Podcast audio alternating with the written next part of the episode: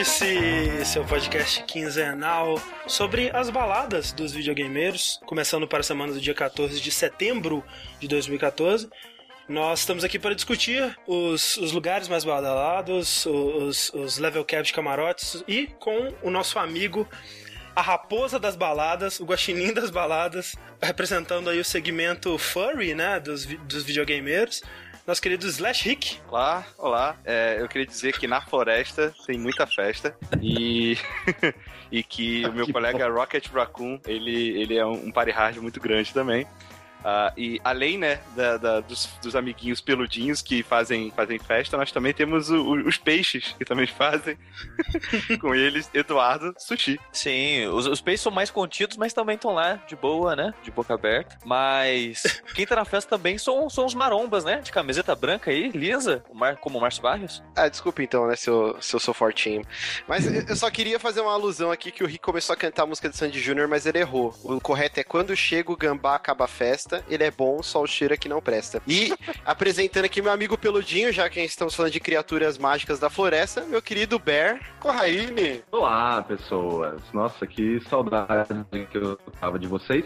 É, e voltando já em ritmo de festa, já como cantava Silvio Santos, é, eu também queria apresentar uma pessoa que, apesar de não gostar muito de dançar, não foi uma das pessoas que eu mais remexendo durante o Boteco on the Rocks. Se você fosse fazer um top 5 das pessoas que mais dançaram, eu não estaria nele, é isso que você tá dizendo.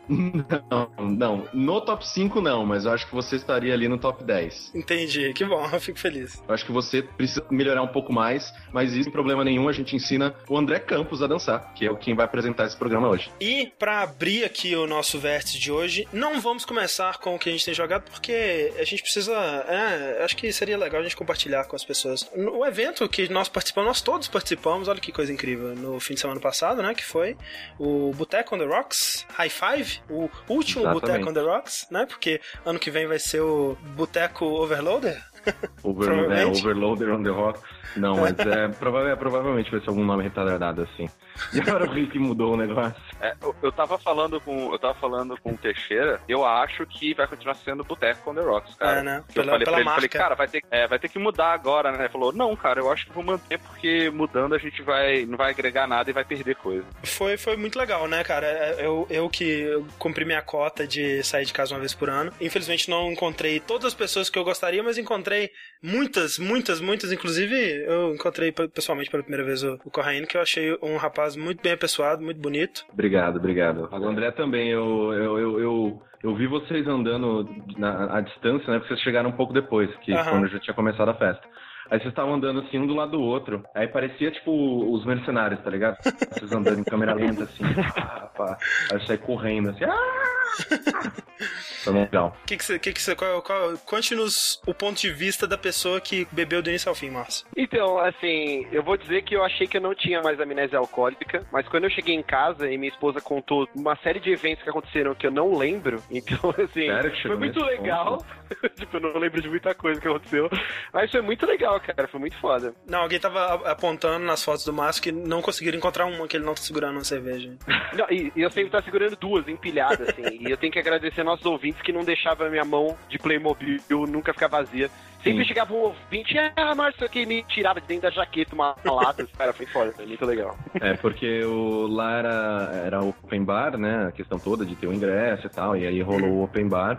E aí eu, eu não fui nenhuma vez pegar, pegar bebida, nenhuma vez. Eu quero agradecer ao ouvinte que me parou no meio do caminho e me deu um saco de Ruffles inteiro, assim, fechado. Olha aí, tá maneiro, hein? Tinha um cara que tava é, oferecendo cookies também. É Sim. É verdade, inclusive acho que ele tá no eu chat comi. aí, ele comentou. Eu, eu comi.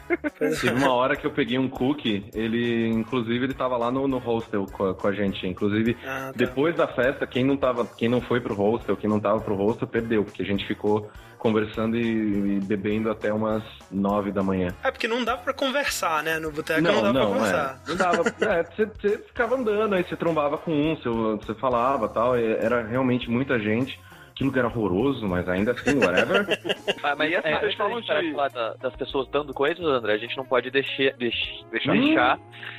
De citar a, a Ana, que levou paçoca pra mim. Ana Duarte, que... Ah, nossa, eu fiquei com muita, muita, muita inveja de vocês quando vocês começaram a falar que ganharam paçoca, cara. Melhor paçoca, cara, a gente... Ela fez quatro pacotinhos, assim, distribuiu entre a gente. Eu tentei, mas eu não consegui furtar nenhum deles, infelizmente. Não. não. E é importante frisar que ela fez a paçoca. Exato, ela não paçoca comprou, tipo, paçoquita, não foi nada. Ela fez em casa e levou. Sim.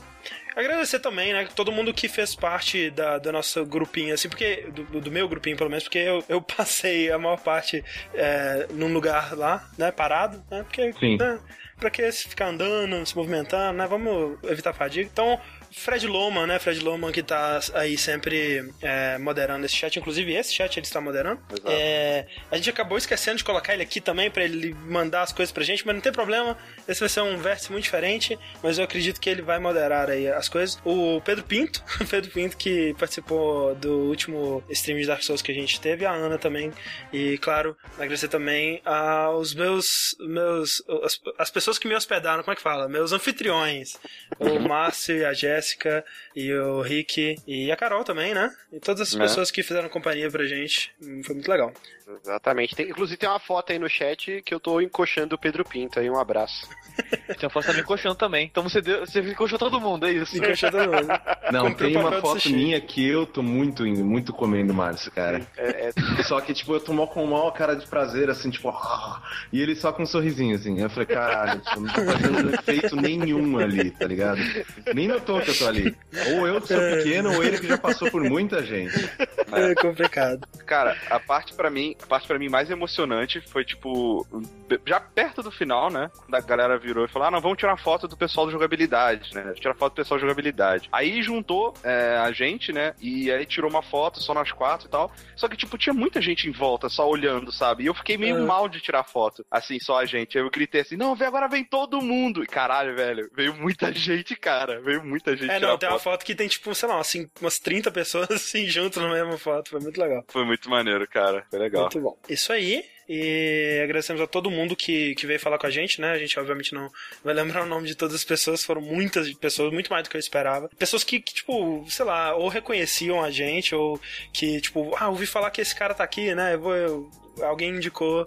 É, Quantas vezes eu indiquei onde estava o Sushi, onde estava o Rick, onde estava o Márcio para as outras pessoas, assim. Infelizmente o Corraine, ele tava requisitado demais, né? E foi muito poucos A momentos gente que a ficou gente pouquinho ali, é, eu É. consegui ficar pouco tempo ali. Pois E- é. E eu gostaria de reclamar que no karaokê não tinha nenhuma das músicas que eu e o Márcio ensaiamos. a gente ensaiou no a gente dia. ensaiou cara. coreografia. Desensaiou. Vocês É. não- A gente ensaiou, cara, você não tem noção. Muito triste. Mas, ah, mais uma coisa. A gente, o, o inclusive, ele tava evitando é, a gente, né? Ele tava, tava, é, bloqueou a gente em todas as redes sociais e fugindo do assunto que era a gravação do Jack, né? Pô, E lá- verdade. No, no boteco a gente conseguiu encurralar ele, botou ele contra a parede assim e perguntou: e agora? Vai rolar Não vai Jack ou não rolar vai? essa merda, então. É... pra quem não sabe, muita. é, eu tive diversas complicações nos últimos tempos e tal. Assuntos pessoais, blá blá blá, não convém. Sim. Mas aí eu fiquei um tempo longe da internet, voltei agora e com isso eu posso afirmar pra vocês categoricamente. Jack vai voltar, a gente vai voltar a gravar, né, com, sei lá, com a peri- periodicidade que todo mundo tiver. Eu tenho a maior de todas, porque não tenho fazendo porra nenhuma. Então, mas fiquem tranquilos, Jack vai voltar, a gente vai voltar a falar de mangá, anime. Isso. Eu assisti muita coisa nesse tempo, nesse meu período sabático, li muita coisa nesse meu período sabático. Então fiquem tranquilos que o podcast, o melhor podcast da gente sobre anime e mangá, Com vai voltar. certeza. Mas a pergunta, Corraine, é: terminou com o Bob Bop? Cara, falta. Não, é que eu já tinha assistido, só que faz uns 3, 4 anos. Só que agora eu. Eu preciso só assistir o finalzinho, eu acho. Não, mas, mas a gente não pode quebrar a tradição de terminar de assistir no dia assistindo. Não É pode verdade, quebrar eu, tradição. eu tenho que é assistir- eu tenho que terminar de assistir, tipo, horas antes, e aí eu vou tentar ouvir alguma coisa do, dos desenvolvedores, tipo, ah, comentário do diretor. Não, não dá tempo. Começa a gravar. É isso aí. Então, eu- vamos começar falando de joguinhos, já que o assunto é anime e mangá. Eu quero saber o que o Corraine tá jogando no âmbito dos anime e mangá Então, é, o meu bloco sobre o que eu estou jogando vai ser o bloco mais desinteressante interessante da história, porque eu não tenho muito o que falar.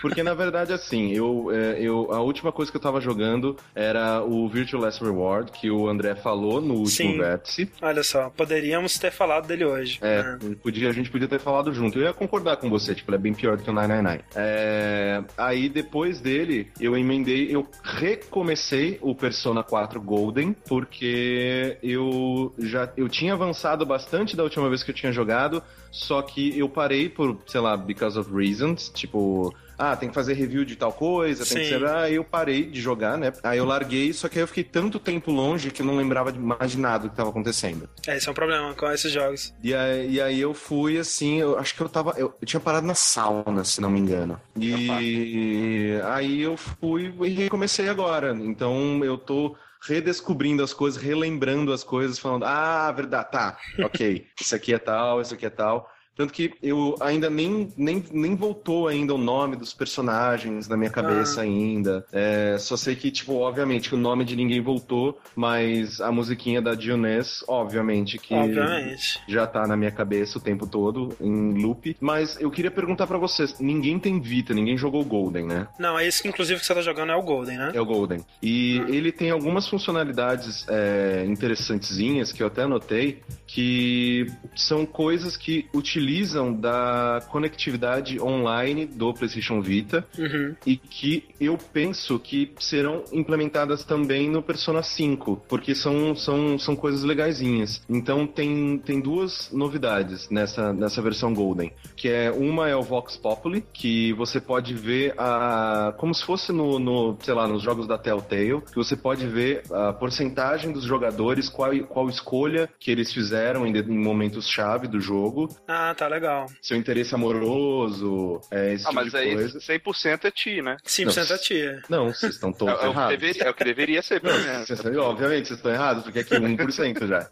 O ah, que, que é isso, cara? Que absurdo. E o outro que é o, Res o Rescue Request, que é quando você entra na dungeon, é, você tem a possibilidade de ajudar os jogadores ou pedir ajuda. E eu, isso, essa é uma funcionalidade que eu não lembro direito como é que funciona, porque, né, obviamente faz tempo que eu joguei, mas se não me engano, ela volta o seu, ela volta um pouco do seu HP, ela uhum. te dá algum item de cura, alguma coisa assim. Então você pode deixar é, pequenas mensagens, né? não é como se fosse um Dark Souls da vida, mas é mais ou menos nesse esquema Isso de você é. deixa pequenas mensagens, você atende outros jogadores, né? manda é, itens e benefícios para eles, e você pode pedir também quando você tá numa parte um pouco mais, mais, mais complexa, não tem mais item, a sua vida tá, tá baixa, então aparece você pode a, pedir. Aparece a mensagem I'm in trouble, please recommend this message, Sim. né? e aí você pode tem, tem essa pequena interação entre os jogadores, de um dando, dando força pro outro. Alguém no, no chat lembrou aqui, eu, eu perdi o nome da pessoa, mas foi é, lembrando que no Catherine tem algo parecido com isso, né? Da, das porcentagens, né? No Catherine, no final de cada. Depois de cada fase, né? De, de puzzle, você tem que responder uma pergunta meio filosófica sobre, né? Como você encara a vida, de certo modo. E aí, depois que você responde, ele acessa. É, ele faz de duas formas, que é muito interessante as duas, porque é, tem uma que ele acessa, né? O banco de dados de todo mundo que respondeu essa pergunta, como nos jogos do Telltale, como ele faz aí no Persona 4. E se você estiver offline, ele te dá o resultado de uma enquete que foi feita entre, tipo, mil pessoas, assim, com essa pergunta. Então tem, tipo, dois, dois contextos aí. E eu acho legal isso, cara. Eu acho é, interessante. E eu queria saber se é, o anúncio do Persona 5 teve alguma, algum papel em te fazer jogar. Você, você curtiu o que eles mostraram? Você tá sim, empolgado? Sim, é, foi, assim... É, com certeza foi correlacionado porque eu, eu tava, né? O anúncio não, essa... não é o trailer, né? O trailer. É o trailer, né? É, o, essa, essa, questão. Ok, ele tá cada vez mais se tornando realidade, né? Aquele negócio, sim. tipo, eu pego. No dia que eles anunciaram, eu já peguei meu PS3 joguei pela janela, tá? Foda-se, não preciso mais de você.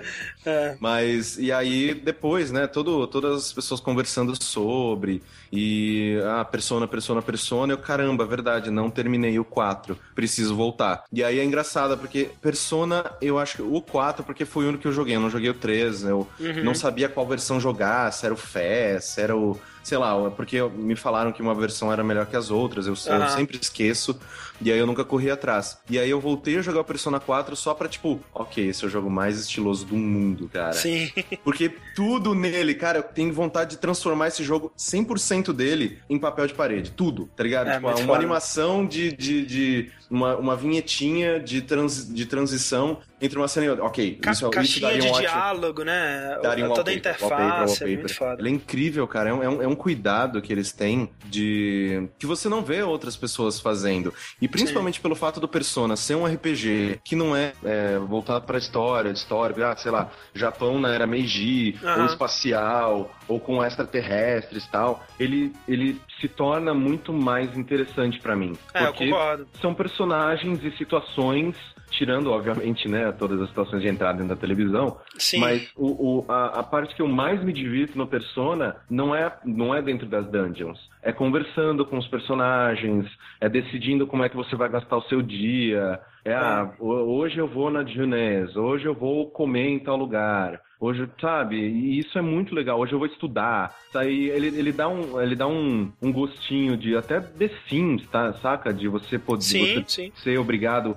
a gerenciar o seu tempo e ver como é que você vai fazer as coisas para passar de ano, sabe? Se você não, não, não conseguir ficar. É, você... você tem que terminar a escola, conquistar uma garota e salvar o mundo. Sim. É. Vocês lembram o Rival Schools do PS1? Ele vinha duplo e um dos discos ele não tinha a parte de lutas, né? E era só essa interação no colégio com os personagens. Você podia namorar, tinha atividade, hum. aula de educação física e tal. Essa parte da interação Nossa, no tinha. colégio tinha. O Rival Schools ele é duplo. Nossa, eu não lembro disco, disso. Ele era só essa parte de minigames e é meio que você interagir com os outros alunos do colégio. É, mas então a pergunta não vai dar certo porque eu pensei que vocês tinham jogado isso.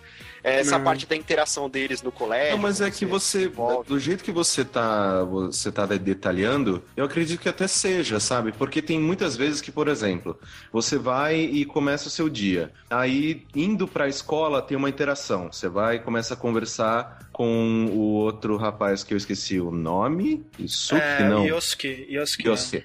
Você começa a conversar com ele, sei lá, porque ele tá sempre atrasado, ele cai do teu lado, aí você começa a conversar com ele.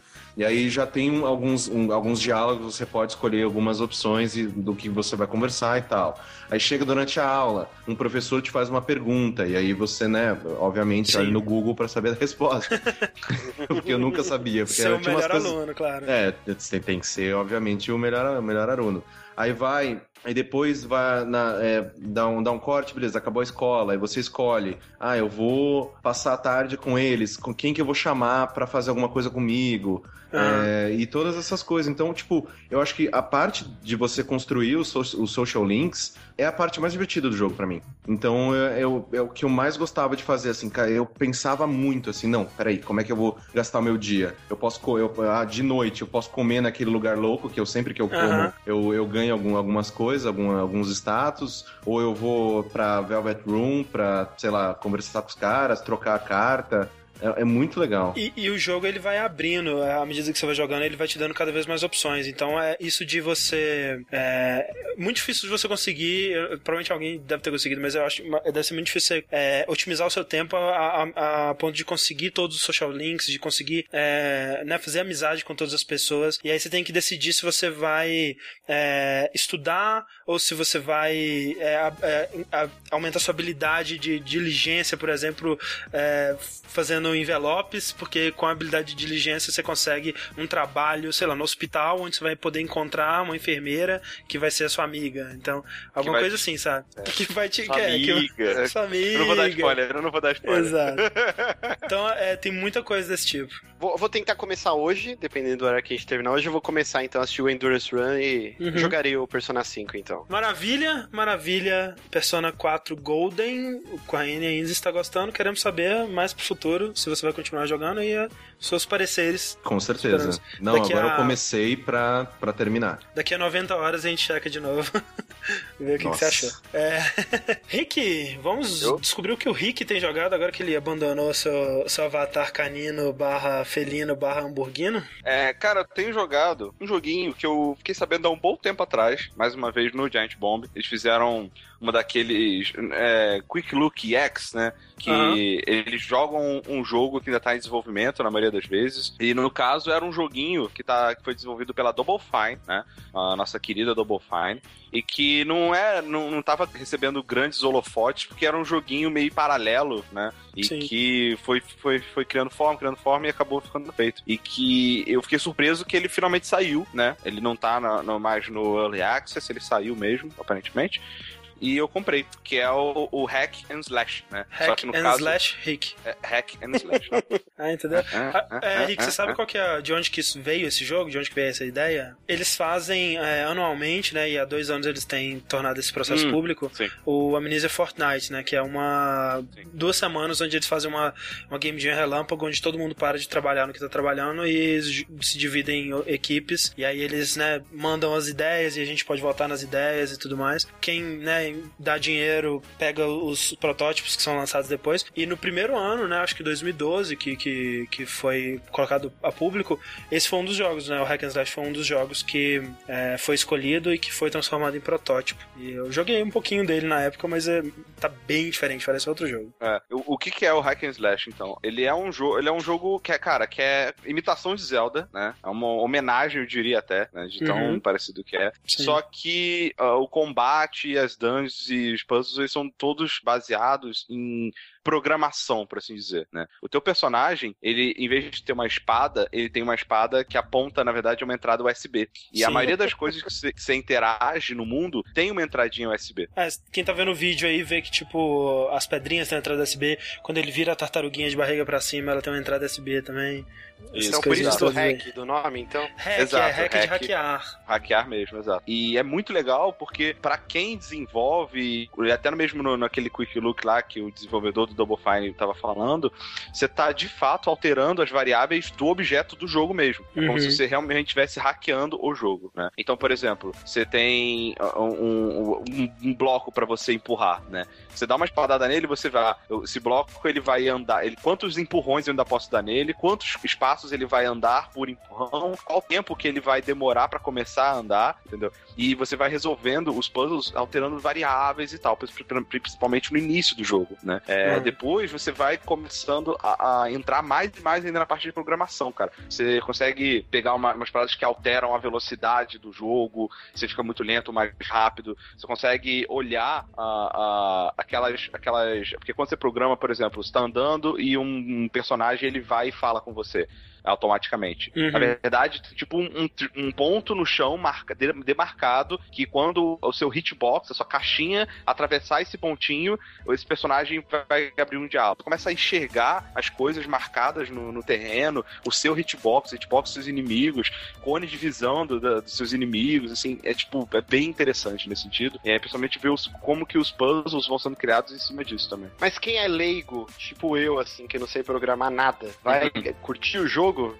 sim, você consegue jogar tranquilamente. É, você tem que ser pelo menos curioso para isso, né, nesse assunto, eu acho. É, não, não por ter conhecimento, mas para se esforçar, para entender, tentar ler, interpretar as coisas. É, eu não sei programar nada, mas eu consigo é, ler e, e, e, interpretar mesmo. Por exemplo, tem lá é, vida do personagem, aí tem lá 100 pontos, aí você consegue alterar para zero e o personagem explode. Ou então, por exemplo, tem um, um, uma parte que tá andando e tem uma ave que fica te picando, né, e, e tirando a tua vida.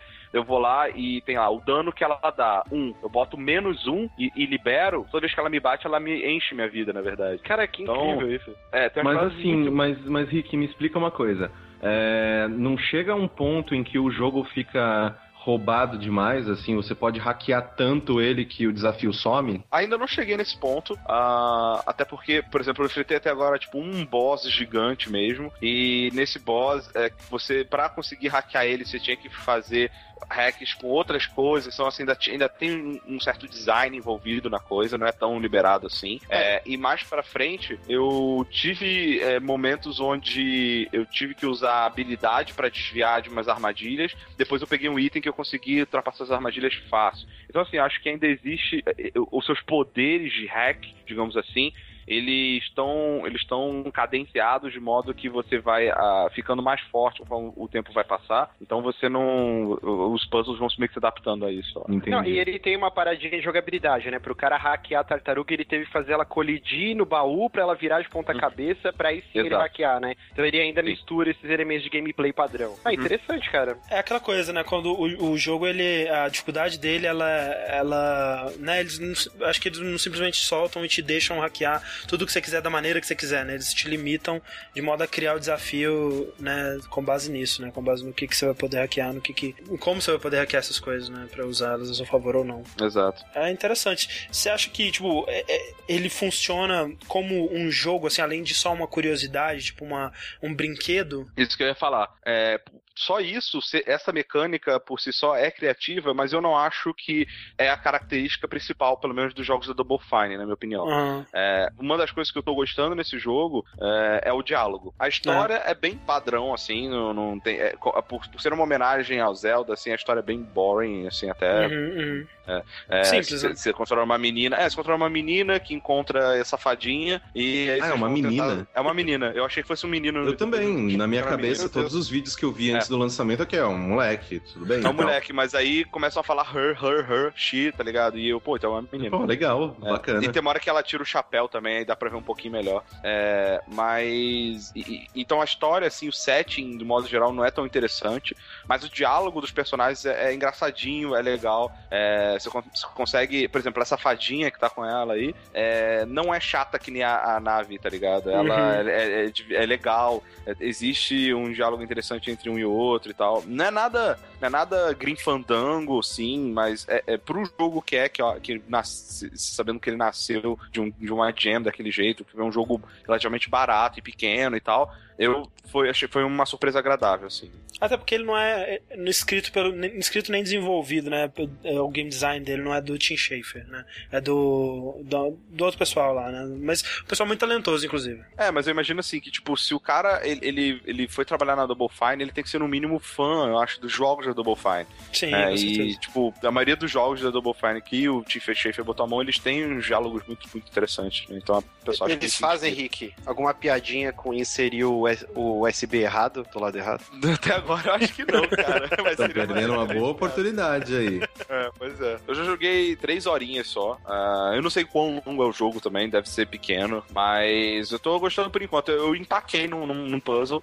É, eu não, não pesquisei muito é, como, como. Porque ainda tem umas áreas que eu não explorei, sabe? Então, tipo, dá, de, de repente tô faltando algum item pra, pra, eu, pra eu conseguir progredir, alguma coisa assim. Mas eu não tô achando chato nem nada, não. É, eu empaquei, ainda vou, vou pesquisar e ver se eu acho o que tá faltando. Se eu não achar, eu vou olhar na internet. É, eu acho interessante a, a Double Fine dar uma variada mesmo, principalmente é, quando eles estão relacionados a outros projetos que são um pouco maiores, demoram para sair. Uhum. E eles têm muitas pessoas, e isso o Tim Schafer já falou algumas vezes, que é, eles têm muitas pessoas talentosas no estúdio e eles não precisam de todo mundo trabalhar no mesmo programa, no mesmo, no mesmo jogo. Né? Uhum. Tem muita gente que tava reclamando, né? Nossa, nem lançou o jogo, tá fazendo já tá aí, fazendo outro. Sim, não, é. tipo, eles têm pessoas o suficiente Tá, pelo menos eles mentem que tem, porque não.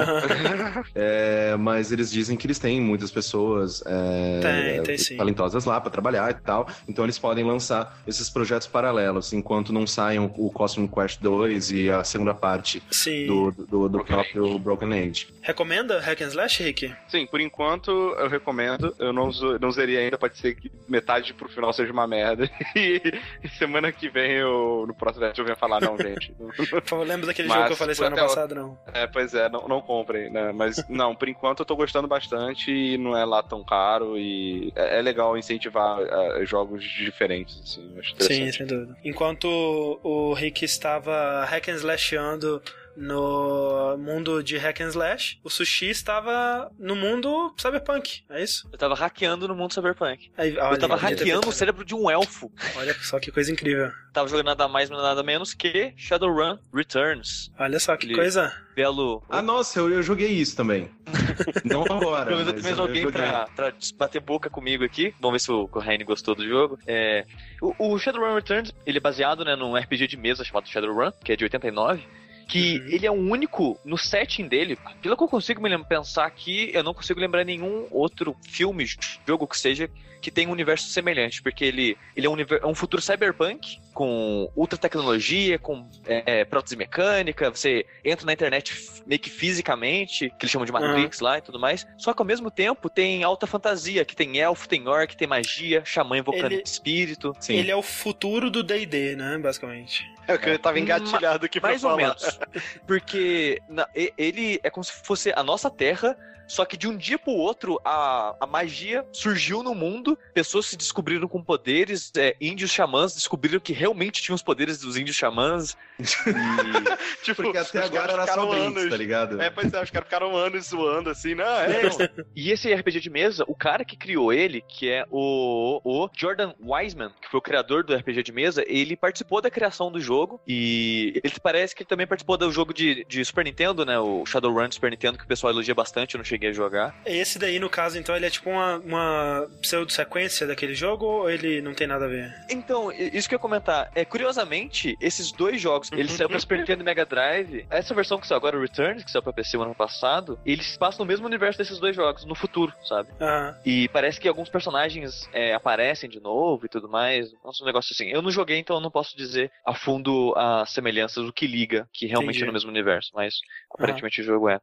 E mais diferente desses jogos antigos, que eram em tempo real, esse ele fez uma mistura. Você andando na cidade sem meio tempo real, na parte de luta vira tático. O que a gente viu mais recentemente com Divinity. Sim, o Original sim. Sim lá que o Márcio comentou dele. Ele, ele tem bastante também um pouco da pegada do próprio XCOM. Que, Sim, é, o combate é igualzinho do É, de, de, de pegar cover e, tipo, tentar. Você pode tentar, às vezes, ir no stealth, essas coisas. Então, tipo, sim, ele, sim. eu, eu, acho, eu esquema, senti né? muito ele, ele meio mais XCOM, assim, porque na época no que ele saiu não tinha ainda o Divinity, né? É, sim. Uhum. É, ele tem, tem esse esquema do XCOM que realmente tem, é no futuro, tem, tem arma, tem muito foco em tiro. É, eu tenho os dos covers, né? Quando você coloca o mouse pra você que você quer ir pra um lugar, ele apresenta aquele escudinho ou meio escudinho, sabe? Indicando que você vai ter uma ah, cobertura. Então é, bem parecido com o XCOM mesmo, né? Sim, sim.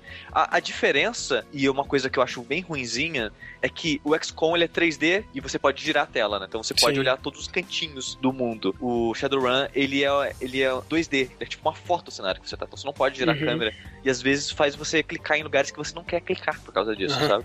Uhum. Na época que o jogo saiu, eu lembro que uma das, críticas a ele era que ele não tinha muito conteúdo, assim, ele, ele era um pouco curto, sem conteúdo, e que essa era uma das ideias dos desenvolvedores que é, ia deixar para as pessoas. Parece que tem um editor, né? Onde você pode criar suas próprias quests e distribuir para a comunidade. Essa é a minha, essa é a minha maior crítica ao jogo, André. Ah. Essa ah. é a maneira que o jogo foi feita. Porque a impressão que eu tenho quando eu jogo ele não é que eles fizeram um jogo e lançaram junto com o jogo um, um edit, um editor que você pode criar aventuras. Uhum. Eles criaram um editor e colocaram uma história para poder, poder vender ele. Né? Sim. Eu, eu, cara, eu não sei se tem algum jogo que foi pensado assim, tipo, ah, esse jogo ele é voltado para deixar a comunidade criar coisas que eu tenha gostado. Assim. ah, bom, você completou com o que eu tenha gostado. É, que eu tenha gostado. Porque, não, é sério, assim, eu já teve jogos que foram pensados para ser jogos, que tinham possibilidade de editar e Sim. que várias coisas boas saíram daí. Um exemplo disso é Warcraft 3, por exemplo.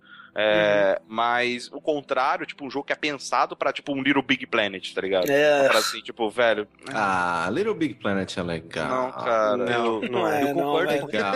Ah, é. pessoas de Você é o único mortos. com amor em coração, com amor no coração aqui. Não, mas uma coisa sobre o Shadowrun, eu faz muito tempo que eu joguei. Tipo, acho que foi no meio do ano passado, começo do ano passado, eu não lembro. Eu, eu, eu gostei, assim, eu, eu, não, eu não senti muito das críticas que o Sushi tá dizendo de, ah, não, eu, eu acho que eu não tem muito conteúdo, não tem isso, não tem aquilo. Eu lembro que eu sentia ele um pouco é, limitado demais. Coisa que você vê agora, por exemplo, no melhor exemplo que a gente tem para colocar agora lado a lado é o próprio Divinity, uhum. que aquele jogo você pode fazer o que você quiser. E, tipo, você testa, deu legal, você continua. Tipo, foda-se. É, e em Shadowrun eu lembro que as opções que ele te dava era muito, ah, se você tiver ponto disso, você pode fazer isso. Se você tiver ponto daquilo, você pode fazer isso. Então eu, eu não sei, assim, mas por mais que ele não fosse extremamente é, complexo e tal, eu lembro que eu tava gostando bastante, porque eu gostava dos personagens, eu gostava às vezes de, de, de montar a sua party, né? Que você chama pessoas com habilidades específicas que vão acabar complementando as suas. E uhum. eu não sei, assim, eu, eu lembro que de primeiro, de, num primeiro momento eu falei, ok, legal, gostei, bacana. Tanto que quando saiu o novo, né? É, é, é, agora é, é, um DLC standalone, né? Tipo, essa, essa nova. É uma nova aventura. É.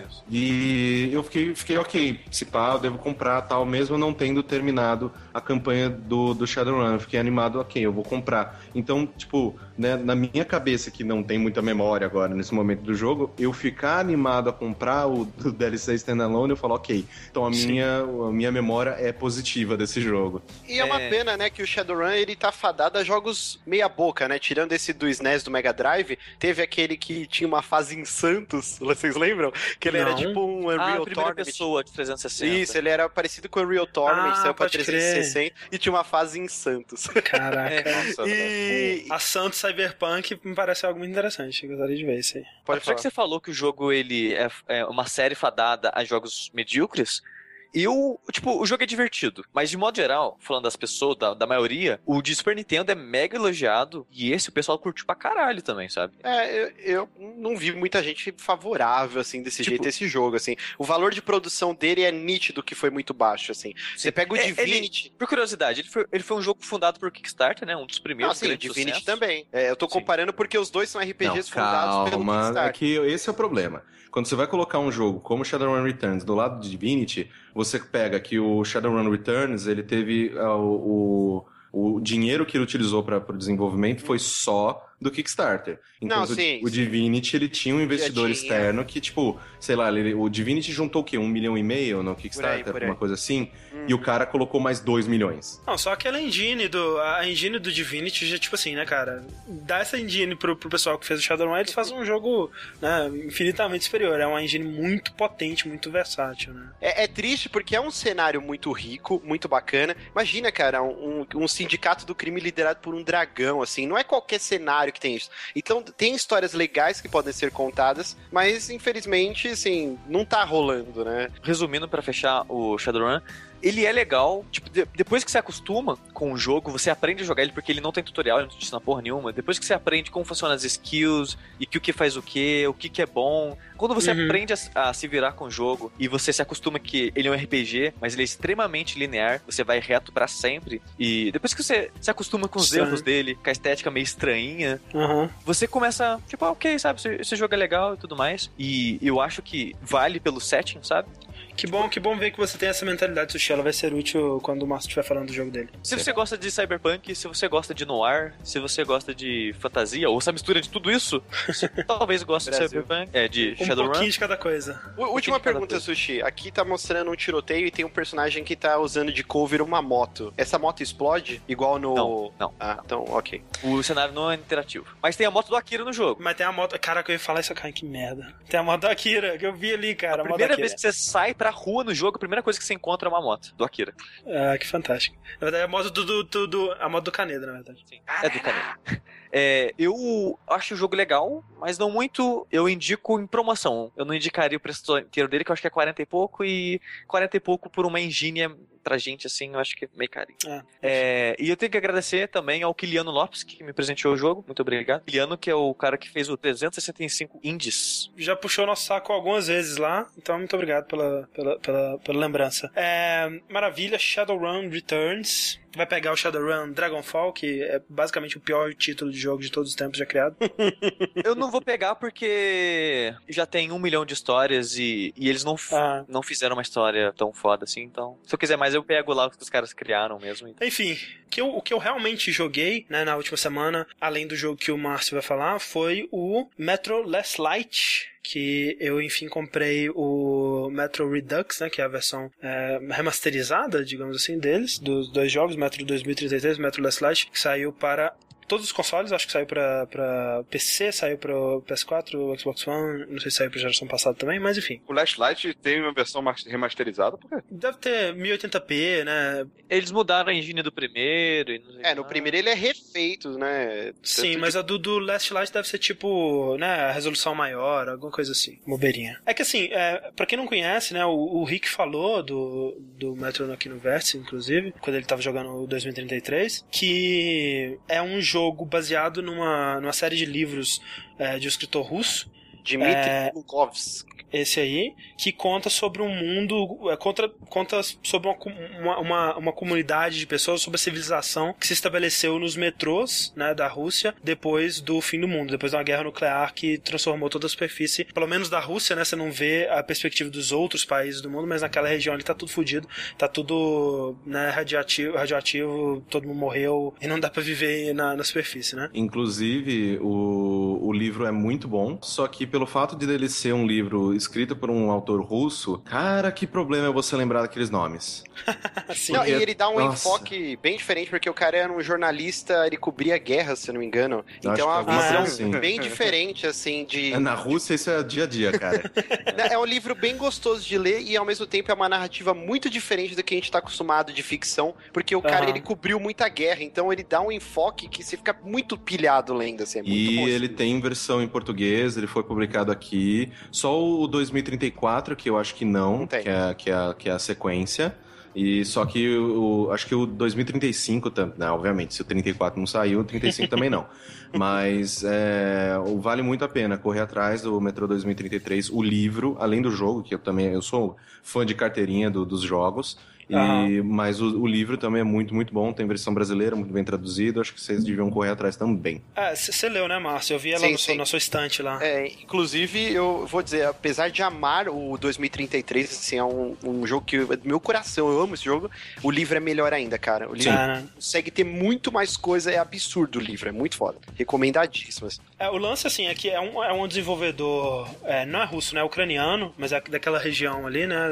Leste europeu ali. Então, assim, não é um, é um jogo que ele se esforça ao máximo para ser, para competir ali no mercado AAA dos FPS e tudo mais, mas você vê que ele não tem um orçamento tão grande quanto um Call of Duty, você vê que ele é limitado em alguns aspectos. O próprio Last Light, né? Por mais que ele seja muito bem é, produzido, ele tem coisas muito incríveis e mecânicas é, fantásticas, ele é, né, aquele é, rough around the edges, né? Ele é, ele é um diamante bruto, digamos assim. Ele, ele não é bem acabadinho, né? Exato, ele tem alguns problemas, então assim, eu acho que talvez a pessoa que vai jogar jogar hoje em dia, especialmente hoje em dia, o 2033, né? Pegar o Metro Redux para jogar o 2033, vai é, com a expectativa de ser um, jogo de tiro Call of Duty modernão e tudo mais, talvez se decepcione, né? É, ele tem até outra por... pegada. Tem outra pegada, até porque justamente é, é, na época que ele, é, que ele foi lançado, isso era mais é, incomum ainda do que é hoje. Né? Hoje em dia você tem vários jogos é, com bastante foco em sobrevivência e tal, e ele trazia um pouco disso, né? No, no, no fato de você, na superfície, você tem que usar máscara e ele tem é, muito pouco é, interface né, visual na tela, assim, a HUD dele é bem é, minimalista, assim, então é, é você, você tem que checar se o oxigênio da sua máscara tá acabando no seu reloginho, né, tem um alarme, você tem que você tem um mapa que... É o desenho, né, no, no, no diáriozinho dele, né? É, ele tem todo aquela, aqueles negócios de, de, de ser é, ele tenta não tanto usar o, o HUD propriamente dito, né? De tipo, ah, uma barrinha com a tua vida, alguma coisa assim. Isso. Ele tenta sempre usar as interações com o personagem. Então você, a, gente vê, a gente viu isso bastante no, próximo, no próprio Far Cry, sabe? De tipo, ah, com sim, damage, com o damage mapa, é, também. do mapa, sim, você sim. abre o mapa. Você e... abre o tambor para ver quantas balas tem no seu revólver, né? Isso é bem legal. É, uma coisa que eu acho muito legal, né? Que quando você levanta a, a, o, o negocinho que fica o seu objetivo e a bússola e tudo mais. Se você tiver num lugar escuro, você não consegue ver direito, então você tem que ligar o isqueiro perto para iluminar, é muito foda. Ele tem muitos desses detalhes assim. Hum. Uma parada que a gente não falou que é bem interessante, é que nem a gente, quando a gente comentou do Witcher, né? Ele tem uma visão muito própria, Isso. né? Que é, que é essa parada europeia é, do, do leste europeu, né? Que é, uhum. é, muito diferente da fantasia medieval padrão inglesa, né? Isso. Que a gente conhece. E no metrô também é uma visão de futuro distópico muito diferente do que a gente tá acostumado com é. Fallout. Porque ele mexe com espíritos, é, com criaturas mutantes. Ele tem todo esse lance que não é utilizado, por exemplo, em Fallout, né? Ele fala Fallout que. tem mutante. Não, não, eu tô falando de espírito. Porque ele fala, né, por exemplo, uma hora você tá no metrô e o personagem tem uns, uns, uns lápis assim, ele vê pessoas correndo, crianças brincando, Sim. tal, tal, tal. E aí um cara, um personagem lá que é mais místico, ele vai explicando: ah, como muita gente morreu nesse local, ficou uma carga de energia muito pesada, então uma, pessoas com a mediunidade aflorada conseguem ver os espíritos é vagando. o caso do, do Ayrton. do Ayrton. Então toda essa pegada é muito diferentona, né, cara? Esse jogo é muito legal, cara. Sim, tem no, no Last Light, no comecinho, tem uma cena que é incrível, que você tá se aproximando do... É bem, na, bem no centro aí da Rússia mesmo, você vai, você vai pro, pro teatro Bolshoi, né, e tal que é uma parte muito legal, inclusive. E você passa por um lugar onde um avião caiu, né? Um avião inteiro caiu, um avião gigante e tal. E é um cenário lindo, assim, um cenário, tipo, né? Um desastre horrível, mas, tipo, muito bem feito, né? Aquele destruição horrível de tudo lá. E o avião. E aí tem uma parte que você entra no avião e você começa a ver, começa a ter essas visões, assim, e você vê os últimos momentos do avião que caiu quando uma bomba nuclear estourou ali. Você vê o, na cabine do, do piloto, eles desesperados e vendo a explosão, assim, os prédios se destruindo, é muito foda, sabe? Então essa, essa pegada meio sobrenatural é e um, uma das coisas, assim, que eu, que eu mais é, aplaudo a 4A, que é, é o estúdio ucraniano que desenvolveu o jogo e tal, é que eu, inclusive, eu já contei essa história em algum outro podcast. Eu, eu falo muito da, da, da 4A, porque eu acho uhum. o trabalho do cara, dos caras inacreditável, assim, pelo tanto de investimento que eles têm, que é pouco. Sim, pouco, e é. o número de pessoas e tal, todas essas coisas, é, o trabalho que eles fizeram com o Metro 2033 e depois com Last Light, assim, eu acho ele ainda um dos melhores jogos que eu joguei no, em, do, em 2013, né, que foi quando ele saiu, ano passado. Ah. E uma, uma das coisas, assim, que é, eu lembro que tem uma entrevista com um dos... aquele cara que saiu da Naughty Dog para ser presidente da THQ, qual que era o nome dele? É, eu, eu sou horrível com o nome, gente, mas... Anyway, o cara... O, uma, isso foi uma das histórias, uma, uma das umas entrevistas que ele deu quando, ele, quando a THQ tava para falir e tal, e que depois o Last Light ele acabou sendo publicado pela, pela Deep Silver, é, uma das coisas que ele, que, ele, que ele contava era que, assim, ele, ele foi é, visitar o estúdio da, da 4A lá na Ucrânia. e eles trabalhavam, tipo, muito assim, um do ladinho do outro e muito colado, tipo, quase, quase nenhum espaço de baia, quase nada. E com umas, umas cadeiras de tipo cadeira de mesa de jantar, sabe? Tipo, aquelas é, cadeiras. Eles duras e retas e tal. Eles não tinham cadeira escritório, né? É. Era de um buffet, cadeira, aquelas cadeiras de buffet, assim. Sim, que e aí isso, uma das coisas que ele, que ele falou, ele falou, não, cara, tipo, é, deixa eu ajudar vocês. E ele falou, não, eu quero comprar cadeiras, né? Tipo, aquela cadeira de escritório e tal, que é o cara pode recostar quando ele precisar Sim. e tal. Ele queria fazer isso pro estúdio e eles negaram. Eles falaram, cara, se você é, mandar essas cadeiras, elas vão ocupar muito espaço, a gente vai ter que alugar mais uma sala e a gente não tem dinheiro para isso. Ah. Então, tipo, o cara, o cara ficava maluco, assim, sabe? Porque ele queria mandar, sei lá, tipo, umas, uns computadores melhores para fazer, pra, sei lá, dar render em alguma coisa. E, tipo, e não dava, porque a burocracia ucraniana era absurda. Não, chegou a extraviar no aeroporto da Ucrânia. Extraviou. Os caras passaram a mão me, em alguns... Tipo, é, é um, um, teve uma vez que eles tiveram que eles foram pra E3, mas não pra E3. Eles foram só pra pegar essas máquinas e levar de volta pra Ucrânia. Caraca. Tipo, direto, assim, eles, eles, eles trabalhavam num prédio, num prédio velho, e aí direto o sistema de calefação travava, então, tipo, eles estavam trabalhando a menos 10 graus. Então, tipo, é umas histórias tão loucas e que, e que quando você vê o, o Metro Last Light, que é um jogo que eu acho incrível, é, você fala, caralho, velho, tipo, é a mesma coisa que a gente vê nas histórias do pessoal da Hello Games e No Man's Sky, tipo, ah, lagou ah. tudo, e mesmo assim eles estão fazendo os jogos mais interessantes que vai sair. Então, tipo, eu acho muito foda essas histórias de superação e como Inclusive... esses caras conseguem fazer tanto com tão pouco. Inclusive, uma das declarações desse cara, ele falou que todo o orçamento do Last Light foi menor do que para renderizar as cutscenes do Call of Duty da época. Sim. Só as cutscenes, entendeu? Esse jogo, Caraca. cara, é incrível esse jogo. Eu acho que todo mundo tinha que. Quem curte FPS tem que dar uma chance. É, eu acho justamente que você tem que ir com essa mentalidade, sabendo um pouco, né, da origem desse jogo, o que que ele se traz, qual é a proposta dele. Porque eu tava fazendo é, stream, né? Eu comecei a fazer o stream do Last Light. E não que eu tenha me surpreendido com, com essa, essa resposta, mas é, é, que é uma resposta muito clara de tipo, pô, que jogo né, meio feio, né? Que, que, por que, que as pessoas têm essa cara esquisita? esse tipo de coisa assim, que né, quando você tá é, esperando de um jogo AAA, talvez você né, tenha um, um, um, né, um, um padrão maior assim pro jogo, e quando você vê né, as histórias de desenvolvimento desse jogo, o que, pra ele existir, simplesmente pra ele existir, né? Já é um feito incrível. Sim. E o, o ser ainda um jogo muito bom, com mecânicas fantásticas e, e né, uma história incrível, né, é, adapta, porque né, a história não é original deles, mas para adaptar para um jogo não é um, não é um trabalho fácil também. É, é, é um jogo que vale muito a pena. E inclusive... para as pessoas que gostam, inclusive é, para as pessoas que gostam de é que ele, ele te dá essa liberdade de você ir em stealth ou simplesmente né, pegar a metralhadora e matar todo mundo. Então, mas eu acho que ele é um jogo stealth. Tipo, você sai dando tiro em todo mundo quando as coisas dão errado. Então, é. tipo, porque é, isso é interessante a gente falar também. É, no mundo do, do, do Metrô 2033 e, né, consequentemente, o Last Light, a, eu ia falar currency, mas tipo a. A moeda, moeda a moeda, a, uhum. o dinheiro desse mundo são é munição. Munição militar, né? Munição de, da boa, né? Então, tipo, se, às vezes, de vez em quando, você, você tá lá, tipo, você deu um, um, um trá de metralhadora assim, um meu equipamento. É. Tipo, tanto de, ah, nossa, tanto de, um PlayStation 4. Uh, Ai, é, você tem que pensar, ou eu mato esse cara, ou eu guardo pra eu usar pra comprar item na próxima parte. Pra comprar né? uma, uma, armadura, o, alguma coisa é assim. É um jogo que ele tem, ele, ele te dá a opção de jogar como um FPS, ou ele te dá a opção de jogar como um jogo mais de sobrevivência. Inclusive, eu recomendo que você for jogar, você joga no modo sobrevivência e na maior dificuldade que você conseguir colocar, tipo, se você estiver confortável pra jogar. Porque o, o 2033 ele tinha um pouco. Eh, ele levava isso um pouco mais a, a, sério, assim, essa coisa da, da moeda. No Last Light eu tô achando bem tranquilo, sabe? Eu não tô tendo. É, eu tô jogando no, no Survivor, no Hardcore. Não é na última dificuldade ainda, mas é uma dificuldade a mais. E eu não tô tendo problema com munição, não tô tendo problema com nada disso. Eu tô né, até um pouco decepcionado com essa parte, porque eu, eu realmente esperava que ele fosse ser aquela sensação de, de pindaíba extrema, né?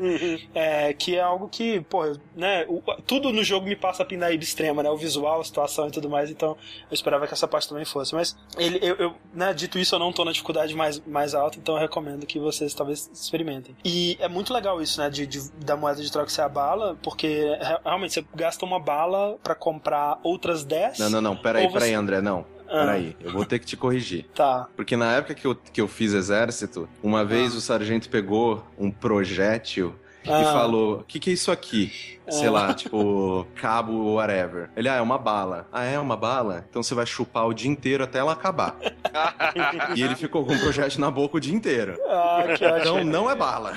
Não é bala, é um projétil. É um projétil. Tá bom, então você vende um projétil e, e você pode, né, ou, né, numa situação de perigo, você pode usar ele como um projétil, ou você pode, né, comprar munição e comprar equipamento e tudo mais. É um, um conceito muito legal. Outra coisa que eu gosto muito nele é o, o uma coisa que, tipo, é muito simples, né? Que é uma, uma, acho que é novidade do Last Light, não lembro disso no 2033, mas que dá uma sensação de imersão no mundo, dá uma sensação de conexão com o personagem tão grande, que é o botão de limpar a máscara, cara. Exato. Muito foda, cara. Você simplesmente aperta, no caso do PlayStation, é o L1, né? Ele simplesmente passa a mão na máscara, assim, e é um efeito sonoro tão realístico, e você sente aquela máscara na sua cara, assim, é o, o eco que daria, né, com aquela máscara na sua cara. Não, e existe um motivo, né? Sim, porque ela fica suja de, de, né, de barro, de coisa que tá caindo na sua cara aquela, eu gosto muito, muito daquela arma que é de pressão, que uh -huh, aí você tem sim. que, tipo, ficar bombeando o, o negócio. né? Aí você, sim. caralho, não, tá vindo inimigo, meu Deus! É, é muito... Não, recarregar, recarregar a lanterna sim, né? A lanterna é, a bateria também. da sua lanterna vai acabando, você tem que bombear pra, pra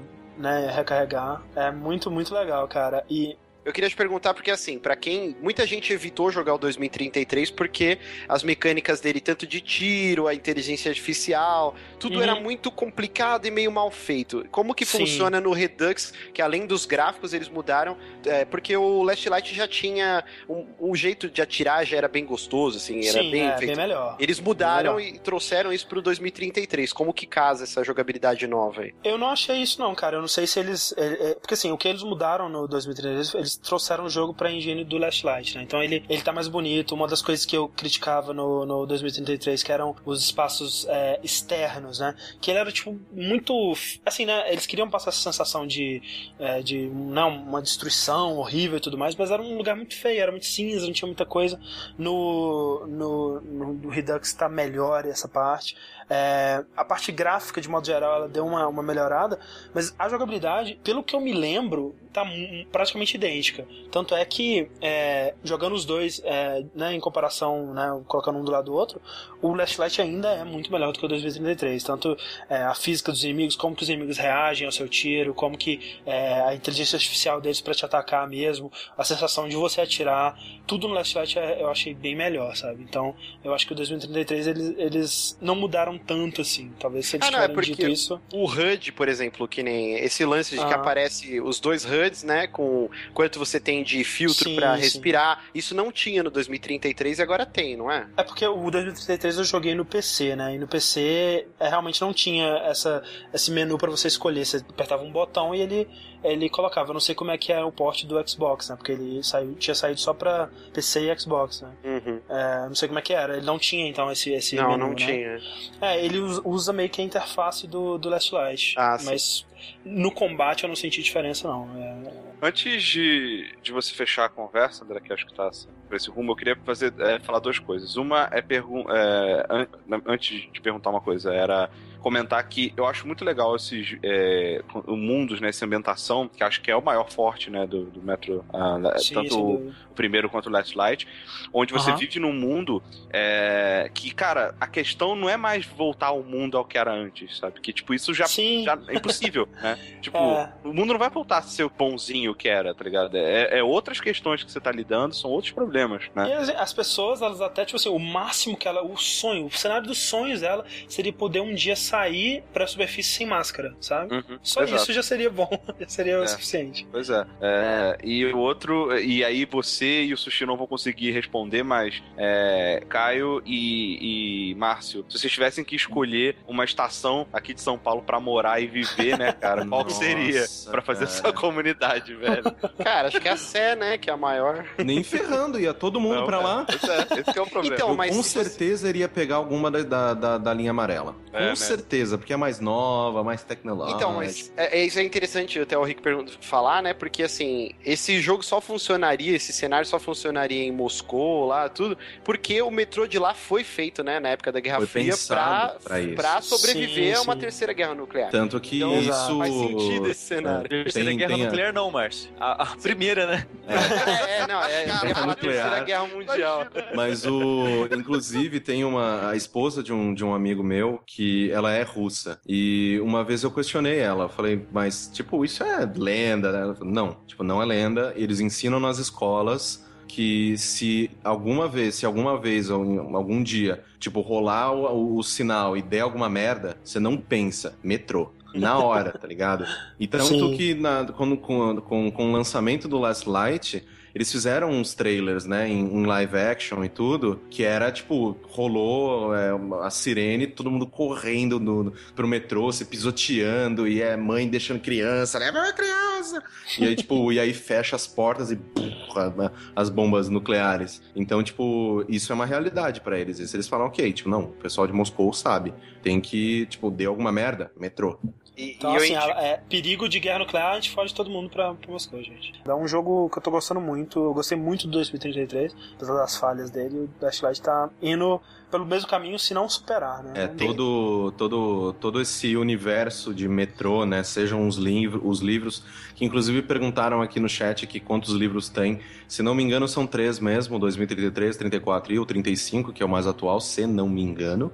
Uhum. E os dois jogos, eu, eu, eu, eu, eu sou apaixonado. Eu comprei esses jogos cinco vezes já. Porque eu comprei os dois no PlayStation 3, comprei os dois no PC e depois agora eu comprei de novo os Redux. Porque eu falo, cara, uhum. tipo, se tivesse um botão de PayPal no, no, no, site da 4A, eu tava colocando dinheiro todo mês lá. É porque os caras merecem muito. Então eu, eu, eu, eu, eu recomendo demais, demais, demais. Principalmente se você quer um FPS fora da curva. Se você não Verdade. quer. Tipo, a gente né, vocês falaram bem e tal, eu também joguei, eu tava gostando do Wolfenstein. Então, tipo, esses FPS que são diferentes, saca? Não é Battlefield, Sim. não é Call of Duty. Tipo, que ainda tem esse negócio de ser em primeira pessoa, ainda tem como mecânica principal dar tiros, mas é diferente, não é. Não trata tudo só como esporte, não é, não é tudo de ah, fuck yeah, saca? Eu acho que esses, esses jogos, tipo, é, são animais e merecem muito, muito, uh, tanto atenção quanto um Call of Duty, por mais que nunca vão receber, mas ainda assim eu acho que merecem demais a atenção de todo mundo, assim. É isso aí. Metro Last Light recomendadíssimo por todo mundo que jogou, né? Basicamente, então 100% de recomendação, hein? Joguem. É, e agora eu quero saber, então, já que nós estamos falando de FPS fora da curva, seria Destiny um FPS fora da curva, Márcio? Exatamente. Depois de falar tanto desse jogo lindo aí, que é o, os dois jogos Metrô, até dá um pouquinho de tristeza, mas não.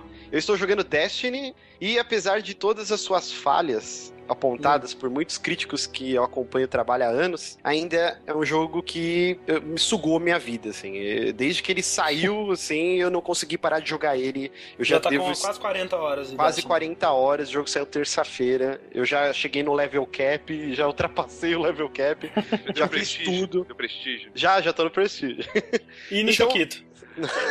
Não, só no soufflé, no airado. Mas assim, vamos explicar o que é o Destiny, né? Destiny é o, o primeiro jogo da Band depois que eles, eles saíram, né, dessa parceria da Microsoft, né? É, e antes de fazer o canal da televisão também, a Band.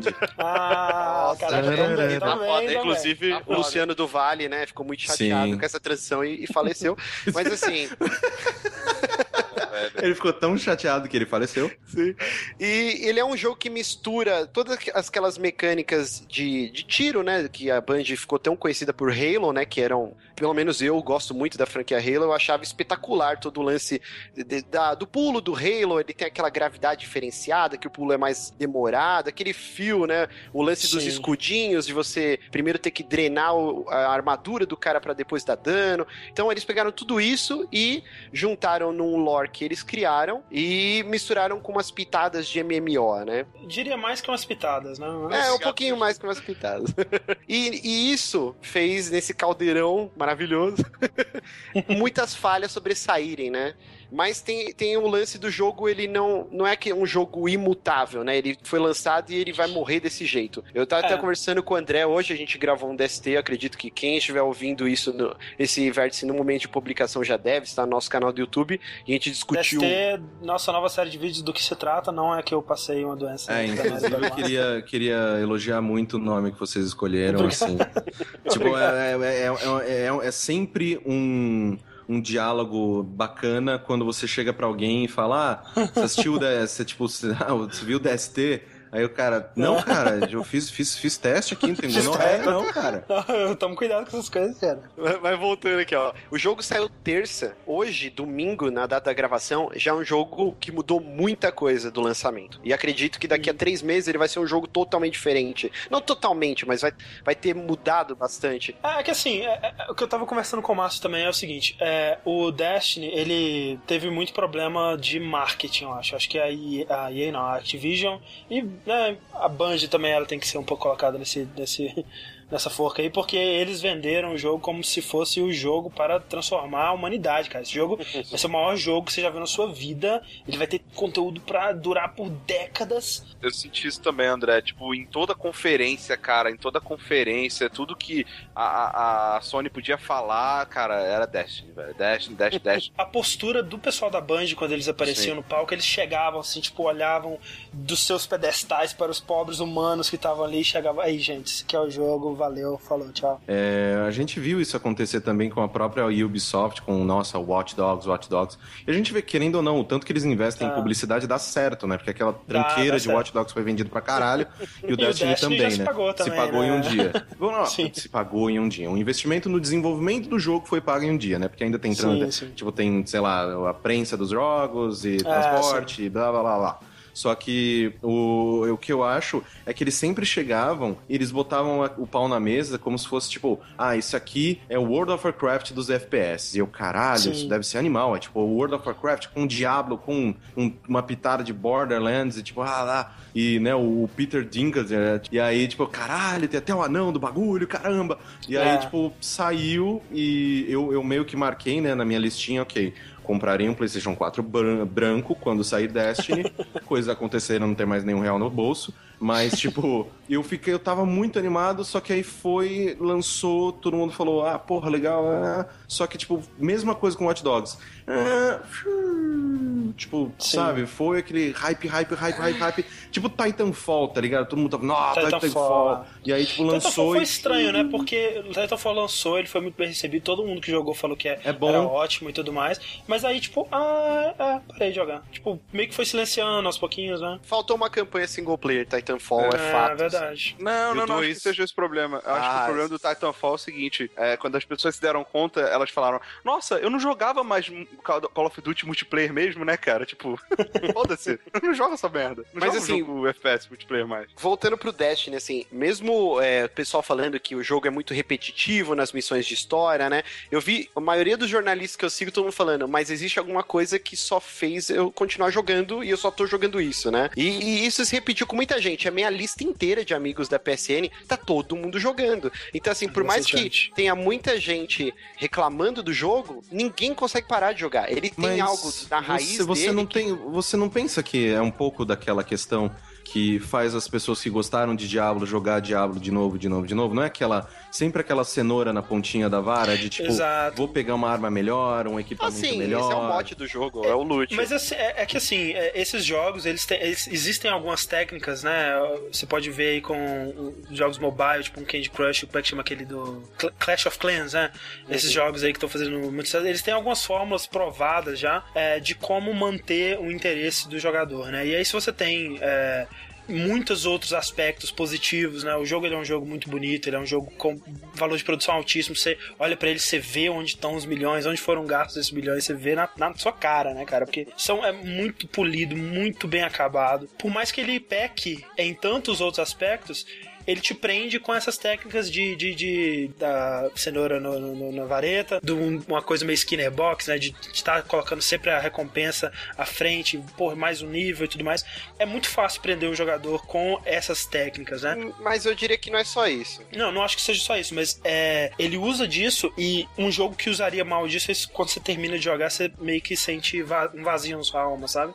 É o que acontece comigo no Civilization, no World of Warcraft, assim. Que isso, cara, que... Civilization, velho. É, juro com você que não, no Civilization cara, acontece. Isso, cara? É verdade. Não, velho, pode ser não. Não, Civilization Eu não, não diria cara. que, não, que é só esse legal, velho. Que é só esse lance do loot, porque as mecânicas de tiro, do combate, de exploração são muito boas, são muito redondinhas. São, então, são verdade. você não tá só, ah, eu quero uma arma nova, eu quero uma armadura nova. Não, você tá gostando. E em muitas Até porque partes não tem, tem isso, né, Márcio? Ele não tem loot. Tipo assim, ele tem, ele tem loot, mas é pouco, né, cara? E não faz não, tanta diferença. Ele tem, só que ele não te sobrepuja igual um Diablo ou um Borderlands que tá é, chovendo eu, eu, arma eu, colorida na sua tela. Assim. Eu achei que, era, que era bem isso, assim, quando eles estavam falando, tipo, ah, não, que é, no, no caso, depois de ter ouvido o próprio Bombcast e tal, Uhum. É que eu percebi que, não, o loot é, sei lá, no final da missão, que aí você Sim, vai é bem... e ganha uma arma diferente. Não, é mais ou menos. Nova. É assim, é... Ele, ele não te sobrepuja, né? Igual eu falei, tipo, ele, ele te dá uma arma e ele, ele tem um tempo que ele deixa você acostumar com aquela arma, ver se você gosta, e aí ele vai te dar outra coisa. Ele, nenhum momento você tá atolado de equipamento e, meu Deus, o que, que eu uso, assim. Isso eu achei legal.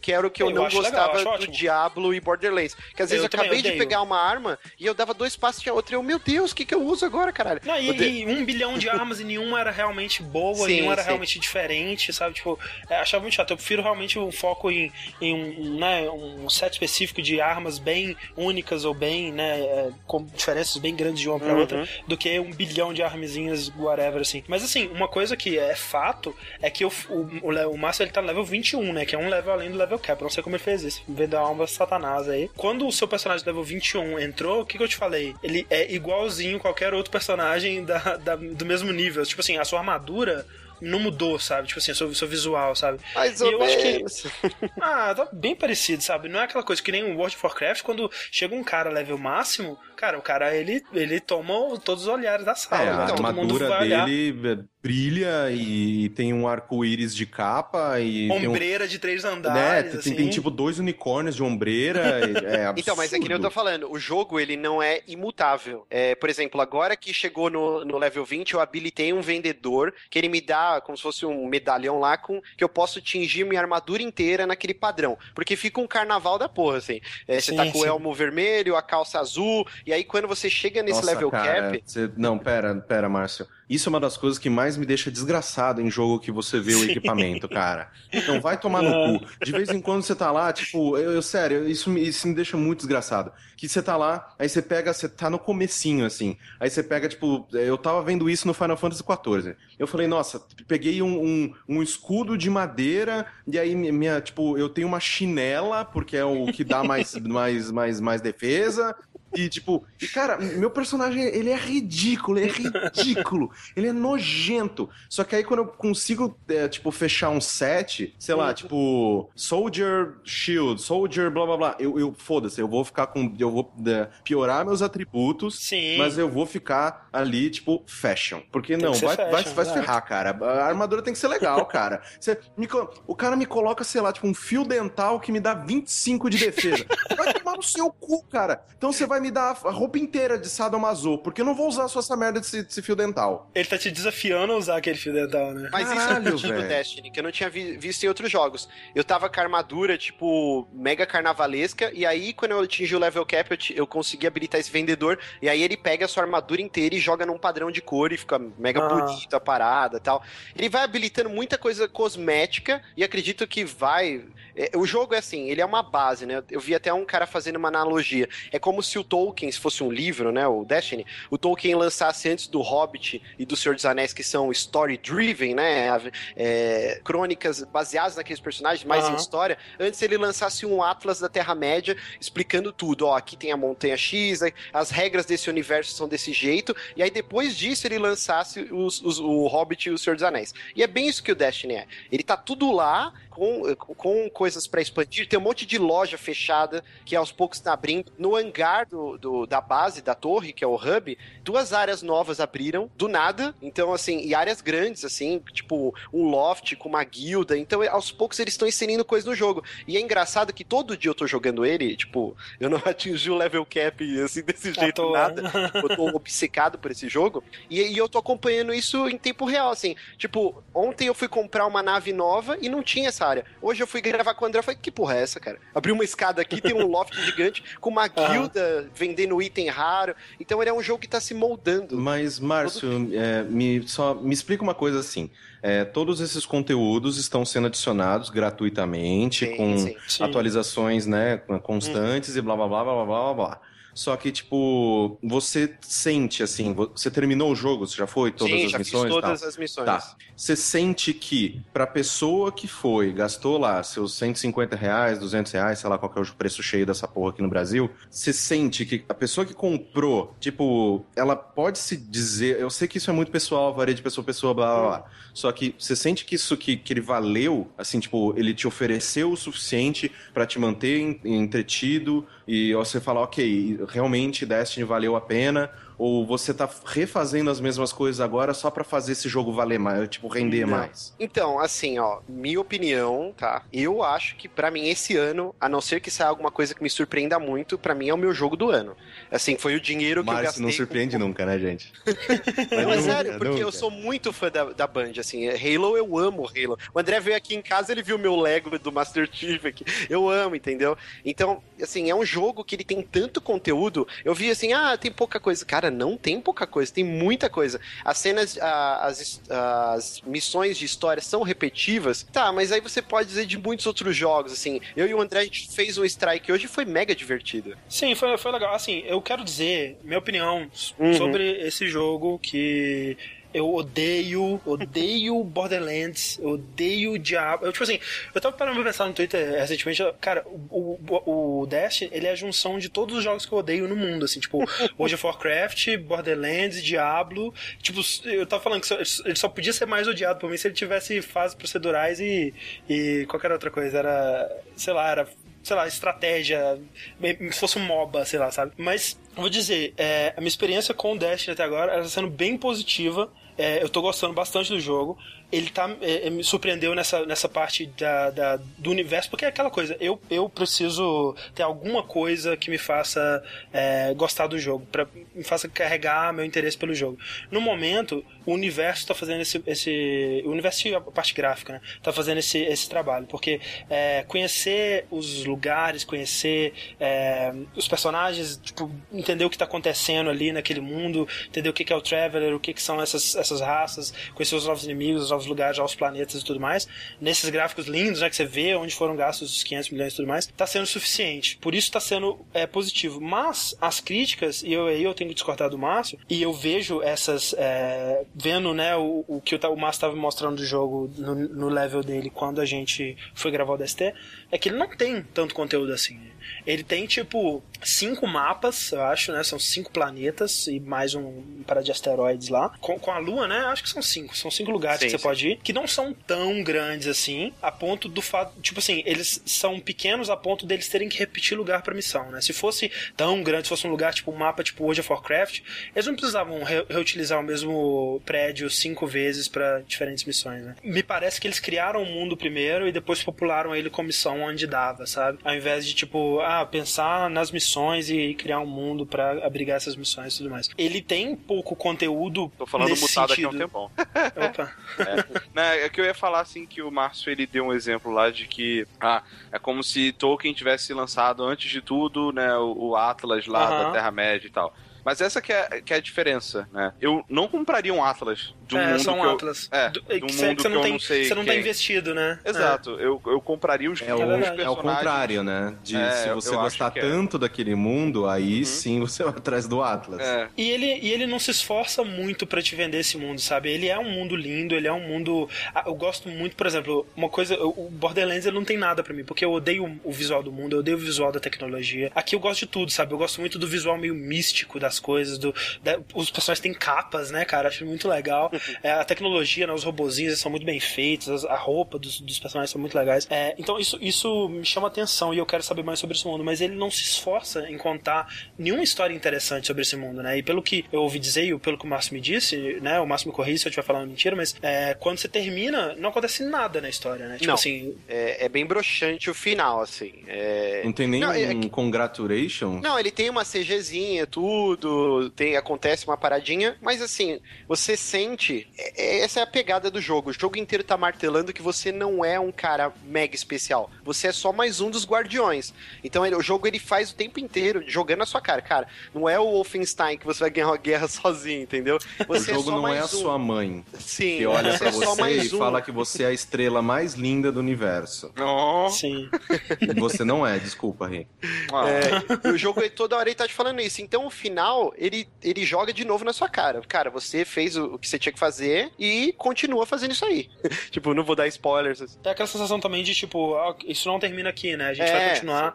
Coisa. O que pode ser positivo se você tiver mega investido nesse jogo e achado essa experiência positiva, como pode ser mega negativo, né? Eu paguei 60 dólares e, porra, né? Você vai querer que eu espere sei lá quanto tempo pra ter mais coisa aqui pra eu sentir uma experiência completa. Mas o- eu, eu, eu sinto assim que, tipo, o meu problema principal com Destiny, é, tendo em vista todas as opiniões que eu vi, é, o que vocês estão dizendo, é justamente isso, de tipo, é, meio que o que aconteceu comigo quando eu joguei o Mass Effect 3. Porque eu joguei o Mass Effect 3, fui e tal, tipo, terminei sem comprar nenhum DLC, sem, sabe, sem nada. E aí eu vi pessoas que tiveram uma experiência completamente diferente quando jogaram com todos os DLCs, que Sim. é, colocam o 2 coisa... já era assim, né? É que colocam coisa pra cá. É, o 2 eu joguei já com os DLCs. É outro Mas, tipo, jogo. É muita, tem muita coisa ex- extremamente foda e tal, e que foram só incluídas depois. Isso me irrita muito. De tipo, Ah. de, sabe, é,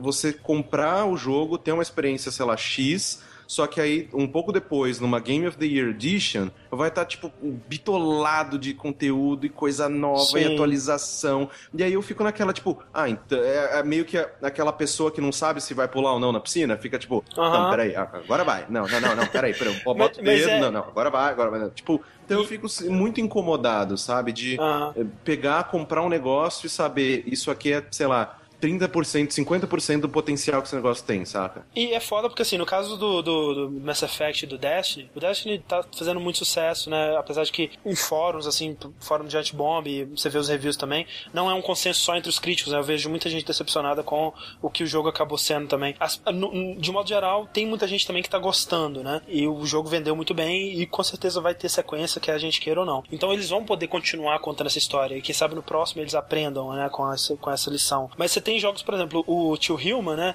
Que, o, que, que era pra ser uma trilogia, sei lá das quantas, e que o cara, ele. O, o, é uma entrevista muito famosa que o Jeff fala sempre, que fez com ele, que ele pergunta assim: qual que é a sua classe favorita no Tio Hillman? Ah, minha classe favorita a gente ainda não colocou, só vai ter no segundo. E, tipo assim, o cara guardou um conteúdo que para ele era o mais foda para poder colocar na sequência, e com isso prejudicou o jogo original, e ninguém quis a sequência. E com entendeu? isso ele, então, né, enfiou essa classe no rabo. No rabo, e tá lá chorando, dormindo com ela no resto dele.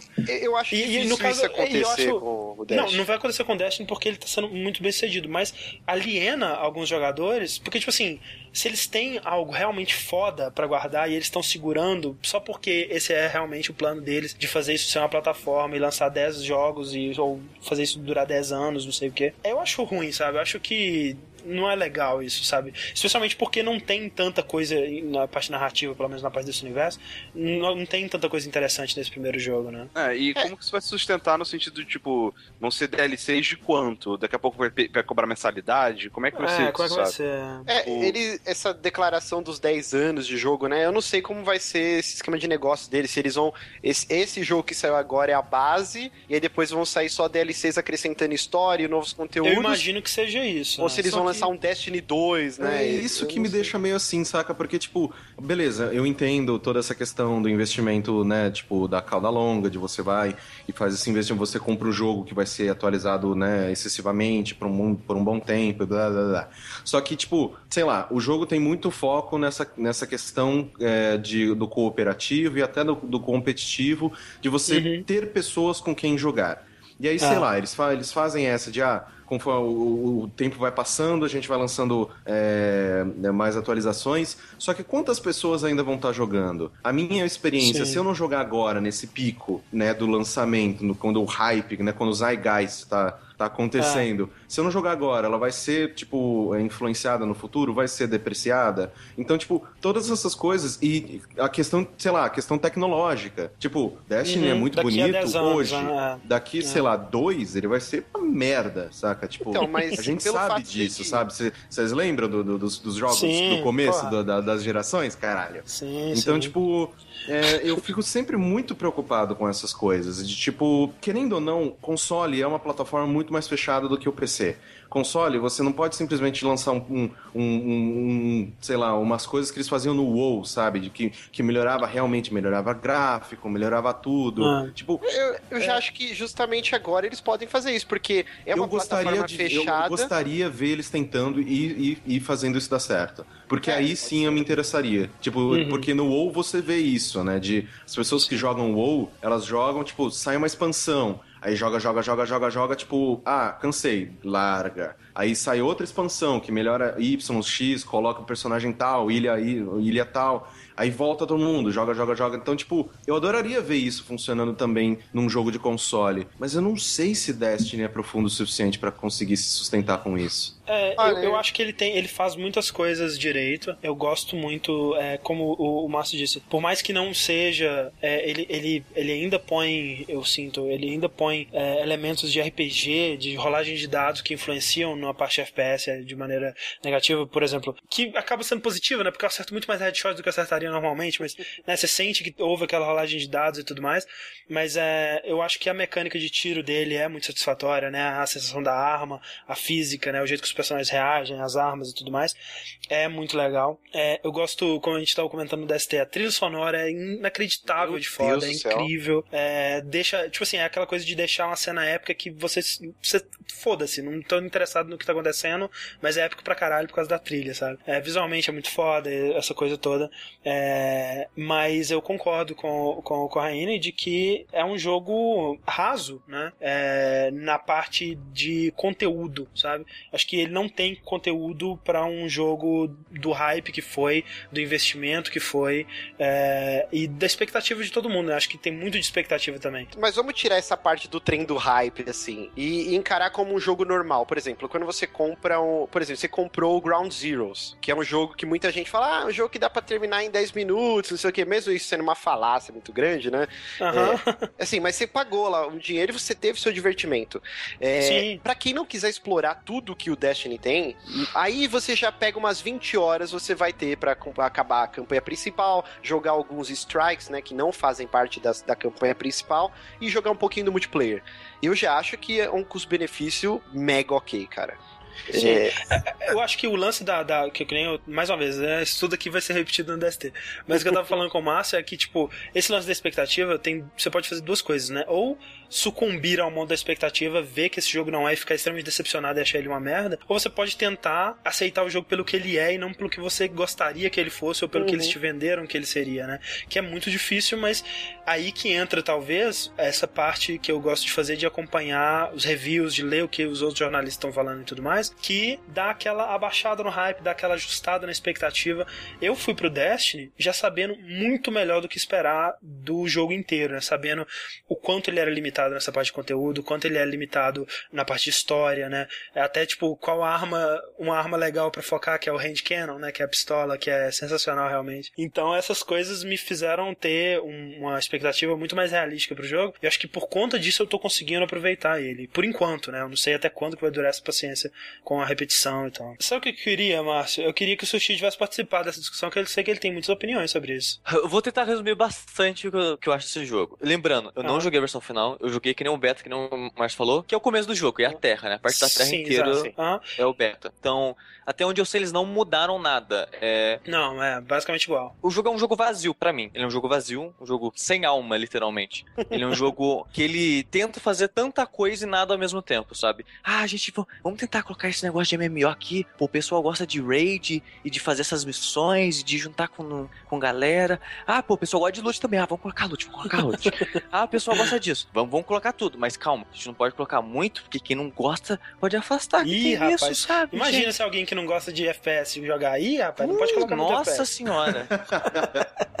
E eu, pra mim, André, tipo, ah, vão ser MMO, vão ter loot, vão ter isso, vão ser aquilo. E tem, mas não tem, sabe? Então, é, eu concordo, é, é, é toda aquela Quem foi esperando de qualquer tenta... dessas coisas que eles falaram que tinha, não tem. Ele é, me, ele é meia boca em todos esses Sim. aspectos, Tenta né? tirar Mesmo pra todos os lados, não acerta nenhum dia. Exatamente. Ele quer ser pra todo mundo e não é pra ninguém, sabe? Mesmo no tiro que o Neil falou que é um dos pontos fortes, porque é o estúdio de Halo e eles têm todo esse pedigree e tudo mais, ele não vai, ele não vai all the way, sabe? Ele não, ele não se compromete 100% com a mecânica do tiro, porque ele tem que ter a parada do RPG ali também, né? Então, é, é... ele é meia boca em tudo, né? É verdade. Acho, não, ele não é meia boca na skybox do, do jogo.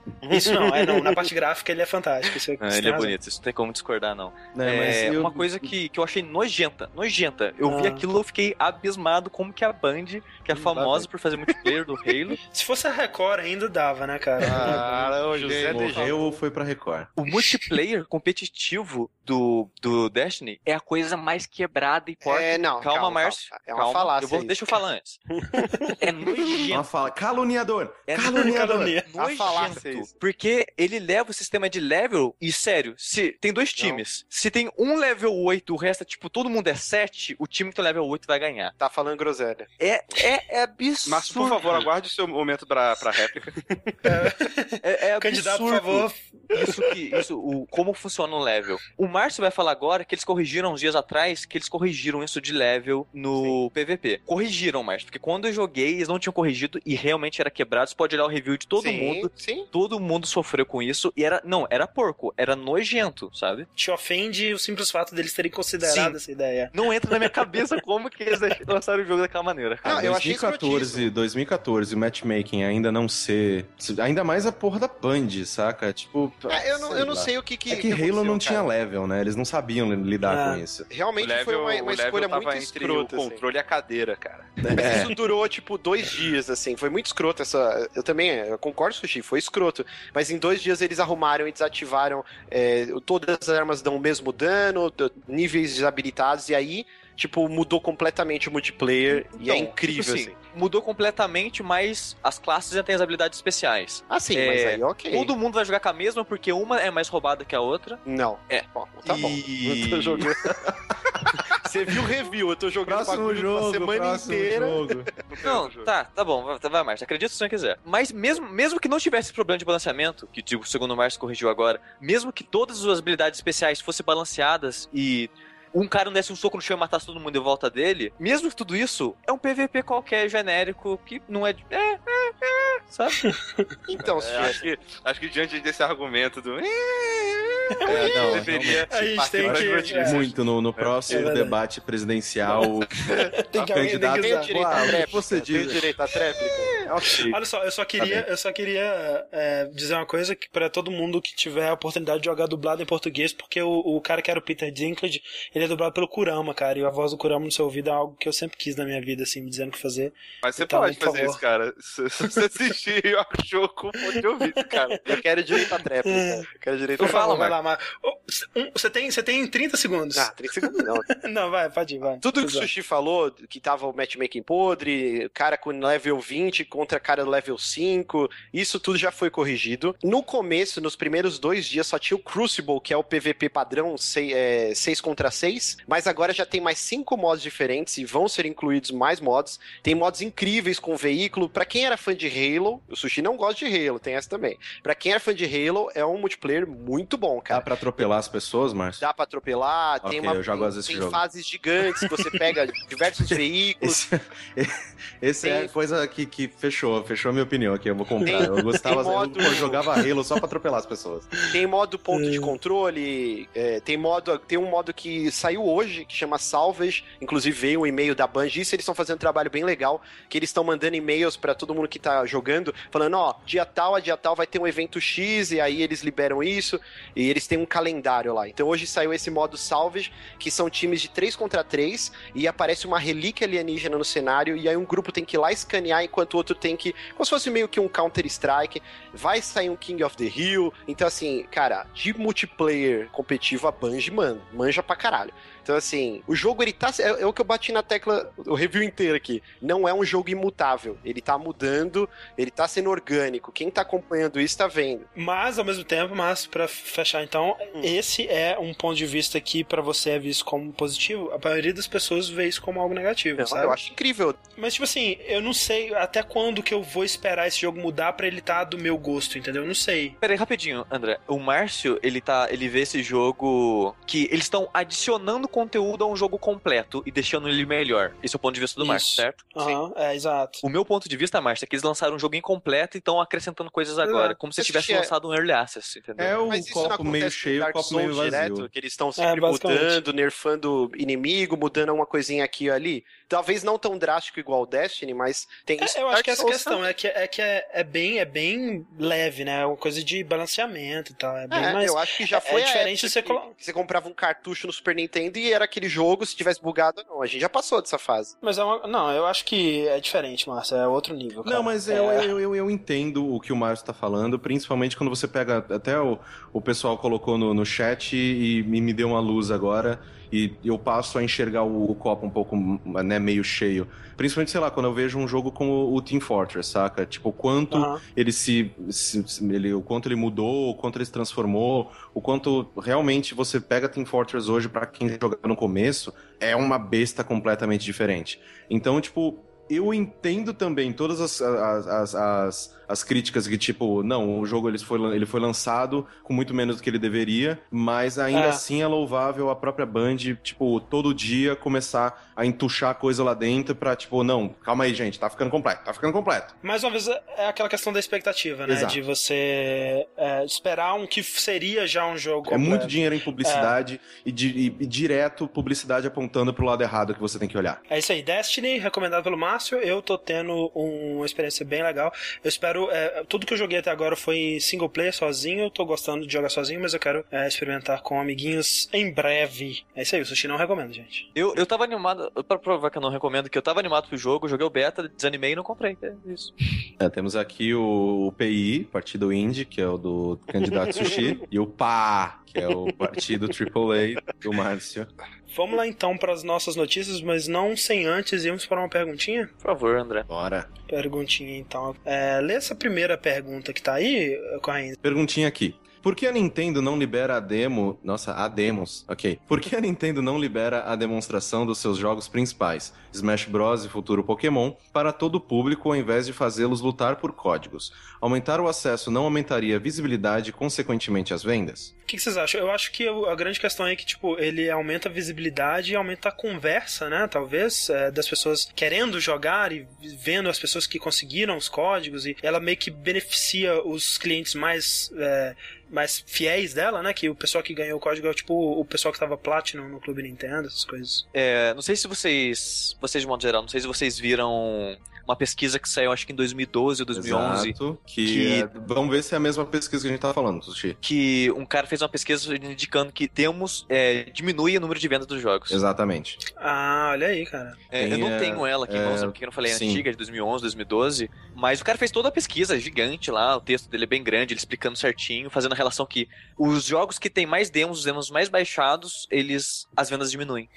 É, não, e a gente tem é, a, a prova categórica disso aqui no nosso grupo, porque o Sushi jogou o beta do Destiny e não quis jogar, o Márcio ele só joga o demo do FIFA há 15 anos e não compra o FIFA. Inclusive essa semana então... baixei já do 15, já tô satisfeito. Só joga o demo, todo ano ele joga o demo e tá Isso feliz. é uma coisa que realmente acontece, assim, já eu acredito que já deve já deva ter acontecido para diversas pessoas, principalmente tem alguma tem umas tem umas empresas que é, lançam às vezes um demo com muito conteúdo, você pode ver, sei lá, tipo, Bravely Default, lá no Japão a demo dura 40 horas. Mas é, eu acho que, tipo, isso é realmente um problema para algumas empresas. Se você, o seu jogo for store driven, como é que você vai fazer uma demonstração? Como é que você vai fazer, Sim. sei lá, uma demonstração de Gone Home? É, ela indo é. só até a porta? Tipo, abriu a porta, é. comprei o resto do jogo. Descobriu o que tem que além ah, da porta. Veja o que tem atrás da porta. Você, Dependendo... Tipo, aí aparece aquele post do BuzzFeed, tá ligado? Essa menina abriu, abriu a porta e você não vai acreditar o que aconteceu com ela.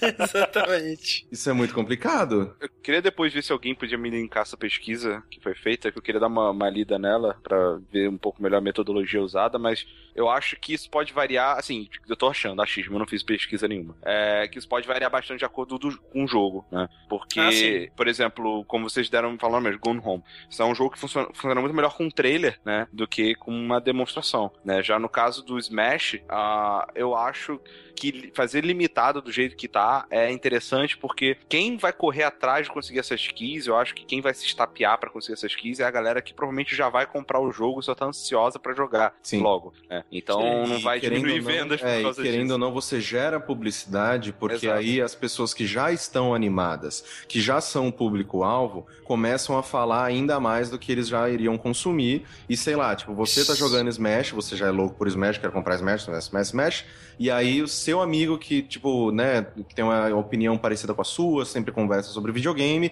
vê você falando muito de Smash Bros, ele não estava interessado, mas aí com a sua animação ele acaba se interessando. Sim, então, tipo, sim. esse negócio de. A gente vê isso direto, né? Tipo, ah, aqui pra beta. Hoje em dia, aqui pra beta é como se fosse, sei lá, o um presente de Natal para algumas pessoas. Quando na verdade você tá trabalhando pra empresa, sabe? Jogando é. beta. Então, Testando, né, você né? tá né, achando os bugs e quebrando o jogo dela de maneiras que elas não imaginariam que iriam acontecer. Então, eu, eu sinto muito isso de quem vai atrás desse tipo de conteúdo, principalmente quando ele é limitado, é quem já tá interessado. E, a, e, tipo, demonstrações abertas, por isso que a gente não vê muita demonstração, sei lá, em jogo de Steam. Porque às vezes o cara, sei lá, um jogo indie pequeno, 15 reais é, aí você vai e baixa uma demo, e aí você não gostou, é uma, é uma, é uma, é uma compra que o cara Sim. automaticamente já perdeu, não vai voltar, e você, se você nunca tivesse experimentado o jogo, talvez você daria chance para ele, mesmo com preço cheio ou numa promoção. Então, é. demonstração eu sempre vejo como uma coisa que é bem perigosa se você quiser colocá-la no, no, ar, dependendo do que, do que o seu jogo se é. propõe, sabe? Eu discordo de que necessariamente um cara que não comprou seu jogo porque ele jogou a demo e achou o jogo ruim, ele, ele sim, é um, um, dinheiro mal é, tipo assim, que você ele, perdeu. É, ele né? não é, ele, ele, ele, de início já não seria um consumidor em potencial. É, não, e mesmo se fosse, imagina que eu compro um jogo e eu não gostei do jogo, tá? Eu comprei sem saber, não tinha demo, porra, me senti meio enganado, fui na vibe. A sua voz negativa voz, vai, ser, vai, ecoar muito mais do que é. Exato, é, eu, sim, eu vou ser um cara essa. ativamente falando mal do jogo né, é, pra, pra, pras outras pessoas. Então é um cara que é pode começar a cortar é, esse tipo de coisa. Quando um cara joga uma demo e não gostou, cara, dificilmente ele vai vocalizar isso, tá ligado? Só se for é, um jogo ah, de muito hype. É. Se for um jogo de muito hype, ele vai sim. falar, por exemplo, pô, joguei a demo do, do, do Half-Life 3, velho, achei uma merda, sabe? Tipo, aí fudeu. Nossa, vai, vai rolar. É. Mas não, não, não, acho que não sei, acho que depende muito da forma como você analisa isso. E a gente presenciou uma remodelação, né, das demos com o PT aí, né? A gente não sabe se todo estúdio vai fazer é. isso, o quão caro e arriscado é fazer isso, mas pode ser um novo modelo, né? Não, mas não é um demo Sim. que é nada do jogo, né? Não, é uma demo. É um teaser. Então, é, é, um teaser, uma demo. Teaser. Esse é o ponto, não, né? Teaser Sushi, demos de, tipo, são... de... É de, sei lá, porque numa demonstração você espera que ela, que ela acaba refletindo o que é o produto final. No caso do PT, eu não sei, por exemplo, se Silent Hill vai ser em terceira pessoa, vai ser em primeira pessoa. Sim, mas ele alimentou ele a vontade for... de você Sim, querer. Sim, exa exatamente. Ele criou o hype, ele fez essa roda girar. Mas ela é, uma, é um teaser que mais confunde do que do que revela. Porque, sei lá, sim, por que, que, eles iam contratar o cara do Walking Dead pra ser um jogo em primeira pessoa, se eu não posso olhar pra cara dele, saca? É aquele teaser, é aquele teaser que gera a discussão, né? Gera a, a, o conhecimento das pessoas do jogo, né? Awareness. Enfim, maravilha, muito obrigado pela pergunta, senhor Anônimo, que mandou a pergunta no nosso ask.fm. O Anônimo tá sempre presente lá, né, cara? Eu gosto bastante dele. Notícias então, olha só, poucas notícias acontecendo essa semana, mas a gente teve uma notícia de uma empresa muito grande que se interessando por um joguinho indie qualquer aí, Márcio. Uma bomba, né? Uma bomba que provavelmente, né, a não ser que o destino conspire novamente, igual foi o caso da compra do Twitch, bem provável que a Microsoft esteja comprando a Mojang, a a empresa do irmão da Marina Persson, o Marcos Persson, mais conhecido como Loki. Tchau, galera. Tchau. Meu Deus. E, e pela bagatela de 2 bilhões, cara, o dobro do Twitch. É, é Márcio, eu tenho, que... tenho uma errata, que pode ser mentira ou não, que hum. eu li uma matéria hoje, parece que vai ser 2,5 bilhões, não 2 bilhões, e o anúncio oficial vai ser feito segunda-feira, amanhã, pra, que, pra gente que tá Não. gravando, e tá, tá. já foi pra quem, foi, quem tá ouvindo. Essa, essa história, ela já tá toda errada, tá ligado? Porque por que, que você vai pagar 2,5 bilhões na Mojang, tá ligado? Que é tipo. É, não tá comprando Mojang, tá comprando Minecraft. Mas, mas mesmo é assim, um jogo que cara. vendeu 52 milhões de unidades, cara. Ok, ok, eu entendo. Um jogo mais vendido. É o Lego, oh, oh. Lego da nova geração. Só que ainda assim, cara, tipo, cara, pensa nesse número. Tipo, sei lá, vamos, vamos pensar 2 bilhões. Você pode fazer 40 jogos com um budget de 500 milhões, de 500 mil dólares, cara. Não, você, dá 500, você dá 500 mil dólares na mão de, de diversos produtores indies, é, tipo, extremamente talentosos, você vai ter, tipo, 40 jogos foda, não, cara. Não existe é uma é receita assim, de bolo. A gente tem aí o, o, próprio Destiny, apesar de ter gostado muito, que tem um monte de gente falando, ah, tá aqui, não tá tão legal, e teve um orçamento absurdo. O Minecraft, ele já virou um negócio é, cultural. Ele é tipo o novo Lego, o novo Playmobil, entendeu? Ele é, é muito que assim, ele não é, ele não é só o jogo, né, cara? É ele, ele tem produtos que vendem, tem brinquedo, tem uma convenção, ele, ele, é, ele é mais que isso, ah, ele é um ah, fenômeno eu, eu cultural mesmo. Eu, eu, eu, acho um absurdo uma empresa gastar 2,5 bilhões numa Se existisse essa receita de bolo, também, meu Deus, se existisse essa receita de bolo, os caras juntar, vamos criar um novo Minecraft, então e foda-se. Não, mas a questão é não é fazer um novo Minecraft, gente. Tipo, eu sei, o, o peso de Minecraft, a maneira com que ele mudou muitas coisas, a maneira com que ele popularizou muitas outras coisas, essa, toda essa questão de, de tipo, construir seus próprios equipamentos, blá, blá, blá. Só que ainda assim, cara, a, a, a, Microsoft, ela, é, a partir do momento que ela comprar a Mojang, Minecraft não vai sair do PlayStation 4, não vai sair do PlayStation Vita, não vai sair dos celulares. Tipo, ok, que, que a cada venda, provavelmente, tipo, muito desse dinheiro vai pingar na Microsoft. Mas ainda assim, essa, a Mojang fechou diversos contratos que eles não vão, eles não vão simplesmente desaparecer só porque ela foi vendida com Sony, com, sei lá, qualquer, qualquer outro, outra empresa que não, seja a Microsoft. Sim. Mas ainda assim, cara, 2,5 bilhões numa empresa que fez um jogo e que é um jogo Desculpa, gente, mas eu até bati no meu microfone.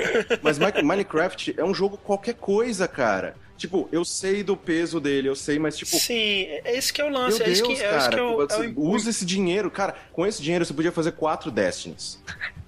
e não ia vender igual o Minecraft. O lance é, é, é, que ele é um jogo simplíssimo, mas é, esse jogo simplíssimo que é o Lego da nova geração, cara. E, tipo, é, eu concordo com você que é, talvez seja um timing é, ruim, né? No momento em que você literalmente já tem o Minecraft em todas as plataformas possíveis e imagináveis. Mas, né, talvez eles estejam investindo no pensamento de que Minecraft ele é um jogo é, é que vai durar para sempre, ou pelo menos por muitos mais anos, né? Sei lá, cara. Eu, é, acho, assim, eu, acho, eu não sei. Eu todas que... essas, essas compras absurdas, sei lá, tipo a Amazon comprando o Twitch, tá ligado? ok, vai lá, compra, vai, vai fundo, você tem dinheiro, você faz o que quiser com ele. Mas de todas essas últimas compras absurdas, essa me parece a mais burra. De todas, de todas. Se eu for, é, obviamente, né, quem eu sou, né? Tipo, eu sou um, um fudido que tá morando de favor na casa dos outros. Mas, tipo, se eu fosse um dos executivos, eu ia falar: vocês estão loucos. Eu ia ser aquele cara que ia subir na mesa, ia tirar a calça e ficar girando a, piroca e falando: se vocês acham essa merda de 2 bilhões normal, isso aqui também é normal. Mas o. Eu fico, nossa, cara. É assim, é assim, tipo assim, eu concordo, é um absurdo eu provavelmente não tomaria essa decisão como um CEO, investidor da Microsoft, sei lá qual porra, quem foi de onde fez essa decisão. Mas eu também não, não, não acharia que Minecraft, quando veio pro Xbox 360, seria literalmente o jogo mais vendido daquela história, daquela Sim, porra e uma da hora, vida. Uma hora o jogo é. já deu lucro. Tipo, é um fenômeno. Então, tipo assim, eu, eu, não, eu aprendi a não duvidar de Minecraft, sacou? É uma coisa, é, um, é uma força e, da natureza. Coisa, é, o cara que vendo esse negócio, ele tem acesso a uns números, né? Ele não faz a, a conta que Lógico. ele faz, é, tipo, quanto, quantos anos eu vou receber esse negócio de, de volta se eu não fizer nada com a marca, sabe? E aí o cara começa a extrapolar, velho. Ah, então vamos expandir, vamos fazer um Xbox One, cara, com é, bonito, com, com uh, o detalhe do Minecraft, sabe? Tem a carinha dos, dos caras de Minecraft no, no, no console. Vamos fazer um controle especial. Vamos fazer. Cara, começa a expandir negócio e faz essa parada render. Né? Hum. Não sei se tá certo, não sei se vai, vai render o, de volta. Mas eu acho que a parte certa disso é realmente estar tá, é, mirando no jogo mais a longo prazo. Assim. Então, é. eu não sei. Eu acho que realmente Minecraft é uma marca bem forte. Cara. Eu não sei. Eu, bom, a gente não tem nossa, noção porque a gente não é um nicho, eu acho. O sonho da minha vida é fazer um Minecraft. Imagina se eu vender um negócio por 2 bilhões. Imagina, velho. Não, mas, não, imagina. Mas... Cara, tipo, sim, sim, tirando todo o dinheiro que o filho da puta do Note já tem. É. Mas, tipo, imagina, chega uma empresa gigantesca como a Microsoft e fala, então, 2 bilhões nesta merda, você já vai aparecer, tipo, de um dia pro outro, você já vai estar tá acima do, da, da porra do Roberto. Do, como, que é o nome do cara que era rico? Do, do Ike Batista, tá ligado? Tipo, pá! Ike Batista, fuck you, tá ligado? Tipo, nossa. É, mano, tipo, se vier uma empresa agora, tipo, 2 bilhões pelo, pelo jogabilidade, sabe? Tipo. é, acho que, né? Todo mundo aqui coloca roupinha Sim. de balés eu, e eu, faz transmissão ao vivo. Não, eu, eu ia fazer. Cara. Eu ia fazer exatamente o que o, o Caio falou que ia fazer no escritório da Microsoft, tipo, ao vivo, sabe? O engraçado disso tudo, uma coisa engraçada disso é que o, o Notch, né, cara, ele sempre foi Nossa, um grande. Nossa, você ia falar que ofereceram da... 2 bilhões pra gente, caralho. É. Não, isso também, mas depois da transição a gente fala. É que o Notch ele sempre foi um grande crítico da, da Microsoft, né? Inclusive começaram a retweetar um tweet antigo dele, da época que lançou o Windows 8, dele falando tipo assim: ah, a Microsoft entrou em contato comigo pedindo para ajudar a, a certificar o Minecraft pro Windows 8 e eu respondi falando pra eles tomar no cu. tipo, falando tipo, pra eles parar de arruinar o mercado dos jogos no PC. E agora, tipo, seria muito irônico, sabe? Seria muito engraçado se, ele, se realmente acontecer. Eu, eu ainda acho que isso é muito primeiro de abril, cara. Isso não vai rolar. É, vamos ver. Vamos ver. Talvez não seja nada disso aí, vamos ver. Então agora, gente, vamos assistir, vamos assistir um trailer? Ai, meu Deus. Vocês estão prontos para assistir um trailer? Porque recentemente foi anunciado uh, que, que o Resident Evil Revelations, né? Que foi aquele grande... Revelations. Revelations. Revelations. que foi um grande hit surpresa, assim, no, no DS, né? No 3DS. Acho que ninguém esperava que ele seria um jogo bom, né? E foi é, mais elogiado do que o 6, né? O pessoal é, fala que foi o melhor Resident Evil em muitos anos e tudo mais, o que eu não entendo, porque eu acho que ele é só um bom jogo de 3DS, ele não um jogo tão bom assim de modo é, geral. Eu joguei no PC ah, e achei ele bem qualquer é coisa, né?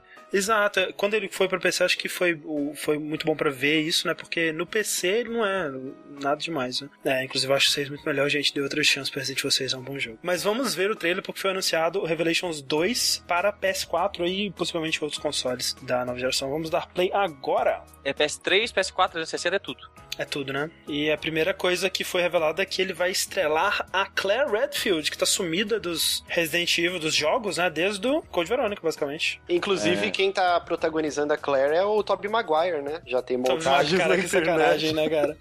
Muita sacanagem. É, não, ele falou, não, pera aí, o Silent Hill tá usando um ator, a gente tem que usar um ator também.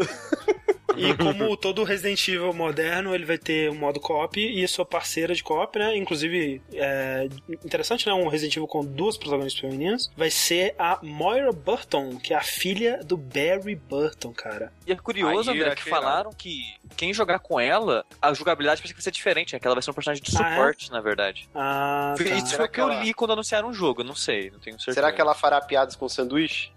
Tomara. Porque assim, né? Estão desenterrando o personagem. A, a, a Claire não aparece desde o Code Veronica, o Barry não aparece desde um final bizarro que tem no 3, né? Mas, tipo, como personagem mesmo só apareceu no 1, então. E que personagem, né, velho? Barry, pô. É, o Barry, Barry é um cara legal. Era do, era do tempo de Resident Evil Raiz. Eu, eu, acho que esse jogo não tinha que chamar Revelation 2, ele tinha que chamar Resident Evil Within. Vocês não acham? Exatamente. É, tá Exatamente. Caraca, vai tá muito igual. Um copia um, outro copia o outro, né, cara? É o ciclo. Pelo menos assim, o, o, pouco que, que eles mostram já não é mais interessante essa questão deles tentarem trazer de volta alguma coisa de terror, sim, sim. alguma coisa, sabe? Sim, Porque, porra, tipo, você vai ver e, ok, Resident Evil sempre foi, sempre foi, é, teve a sua base nessa questão de jogo, de, de, sei lá, filme de terror B e tal, tal, tal. Só que, tipo, de uns tempos pra cá, principalmente o 6, porra, o 5, cara, você termina o jogo dando, esmurrando uma pedra dentro do vulcão, cara.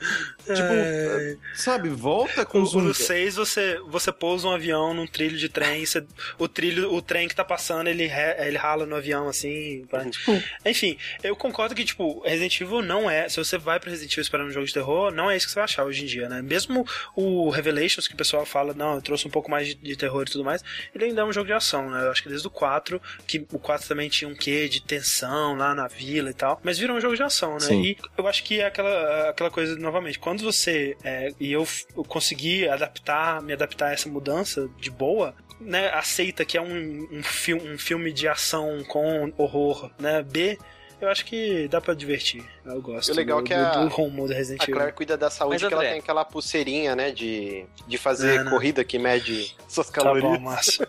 então é um Apple Watch. Ela já tem um Apple Watch. Mas é. uma coisa que eu queria perguntar para vocês é porque eu lembro que o Revelations, muita gente que, né, que, que é muito gosta muito da, da série e tal, uhum. que é uhum. muito mais fã do que eu, é, tem até o próprio pessoal do Resident Evil Database, que é tipo, o dia que vocês quiserem gravar um, um, dash sobre Resident Evil, eles são incríveis. Eles ele, e eles Sem sabem dúvida. o quão ridículo é a história e eles riem disso. Pois Isso é, é que é muito cara. legal. Tipo, porque tem fã chato, ah não, Resident Evil é coisa da sétima arte. É, não, é, não, porque, ah, porque Resident Evil 5, ele jump the shark, é. né? Ele foi muito além, ele ficou ridículo. Cara, velho, assiste a abertura da Resident Evil 1, por favor. Mas aí, então, tipo, eu, eu vi uma, uma das coisas que o pessoal mais reclamou é que a ah, Resident Evil Revelations não revela nada.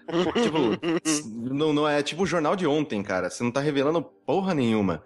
Revelations, né, como a gente disse naquele nosso dash sobre nomes, é, é tipo um dos piores títulos que você pode dar pra um jogo na sua vida, assim, tipo, não significa, nunca revela nada. E né? aí então... vai, tipo, vocês não sentem também que isso é a Capcom, depois do baque, que eles, que eles, não de vendas, obviamente, porque Resident Evil 6 Sim, vendeu pra caralho mas não é meio que a, a Capcom testando coisas novas sob Sem o nome de uma, de, uma, de uma série. Mas, né? mas, mas Corraine, Corraine, aí que eu vou, eu vou inserir uma parada que ninguém falou até o momento, às vezes talvez Ai, vocês nem sabem. Você tá com as calças. Hã? zumbi, zumbi, o, o zumbi, olha, sushi puro, né, agora. Ele não entende mais as, as piadas de... Nada. É, uma parada que esse jogo vai fazer diferente também, Corraine, talvez seja a Capcom querendo experimentar realmente, é que esse jogo vai ser episódico, cara. Ah, tá, é isso não sabia. Sim, eles vão é. ser quatro episódios, lançados um a cada semana. E tem uma parada estranha nisso também, que além de um Resident Evil episódio que aparece um pouco estranho, eu não sei como vai uhum. se dar uhum. o formato das aventuras de Claire nos episódios. É, assim, eu vou te falar que desde os 5 já era bem particionado, né? Era, era em, em fases. É, em assim. lugares específicos que você ia e tal. E se eles construírem esse cliffhanger bom de um pro outro, eu acho uhum. que funciona sussa.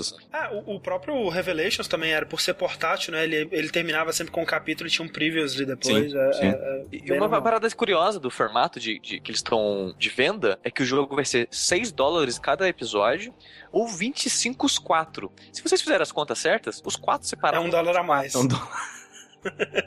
Acho que eles erraram a conta. Mas é porque eles falam que o, o quando você compra 25, você tem um conteúdo bônus, alguma coisa Exa Exatamente. Ah, tá. O que, que isso vai ser? Não sei. Será que vai ser roupinha? Será que vai ser um modo Hunter? Será que, que, que vai ser isso, né? Coloca é. o Tofu, cara. O Tofu vende. Modo mercenários, é. Tofu vende. Cara, vai aparecer, vai aparecer o Barry lá falando uma piadinha e indo embora. E ele comendo um sanduíche tipo o Heavy, tá ligado? Nham, nham, nham. Eu, eu quero saber do Márcio, porque eu imagino que Resident Evil deveria ser uma série que o Márcio amaria, mas parece que não é o caso. Né? Eu amava, cara. Aí ah. o 5 já. Apesar de ter gostado muito do 5, também porque eu joguei co-op o jogo inteiro, em split uhum. screen. Split screen é. não, é. Eu e o Bonatti, assim, ele levava um monitor e a gente ligava os dois Xbox por cabo e cada um numa tela, e jogando um do lado do outro. Então foi uma experiência única e por isso eu gosto do 5. Mas o 6, apesar de eu agradecer que foi a fagulha pra eu estar hoje aqui, eu e o André a gente jogou inteiro, e eu acho uma merda de jogo, cara. tipo, Mas, Márcio, eu tô não, aqui só, por Borderlands, então. olha só, Márcio, você não falou isso na minha cara, não foi isso que você falou. Quando agora, a gente tava lá, agora derrotando tá o Tiranossauro. Existe uma fase cara. do namoro que você engole qualquer sapo. oh, meu Deus.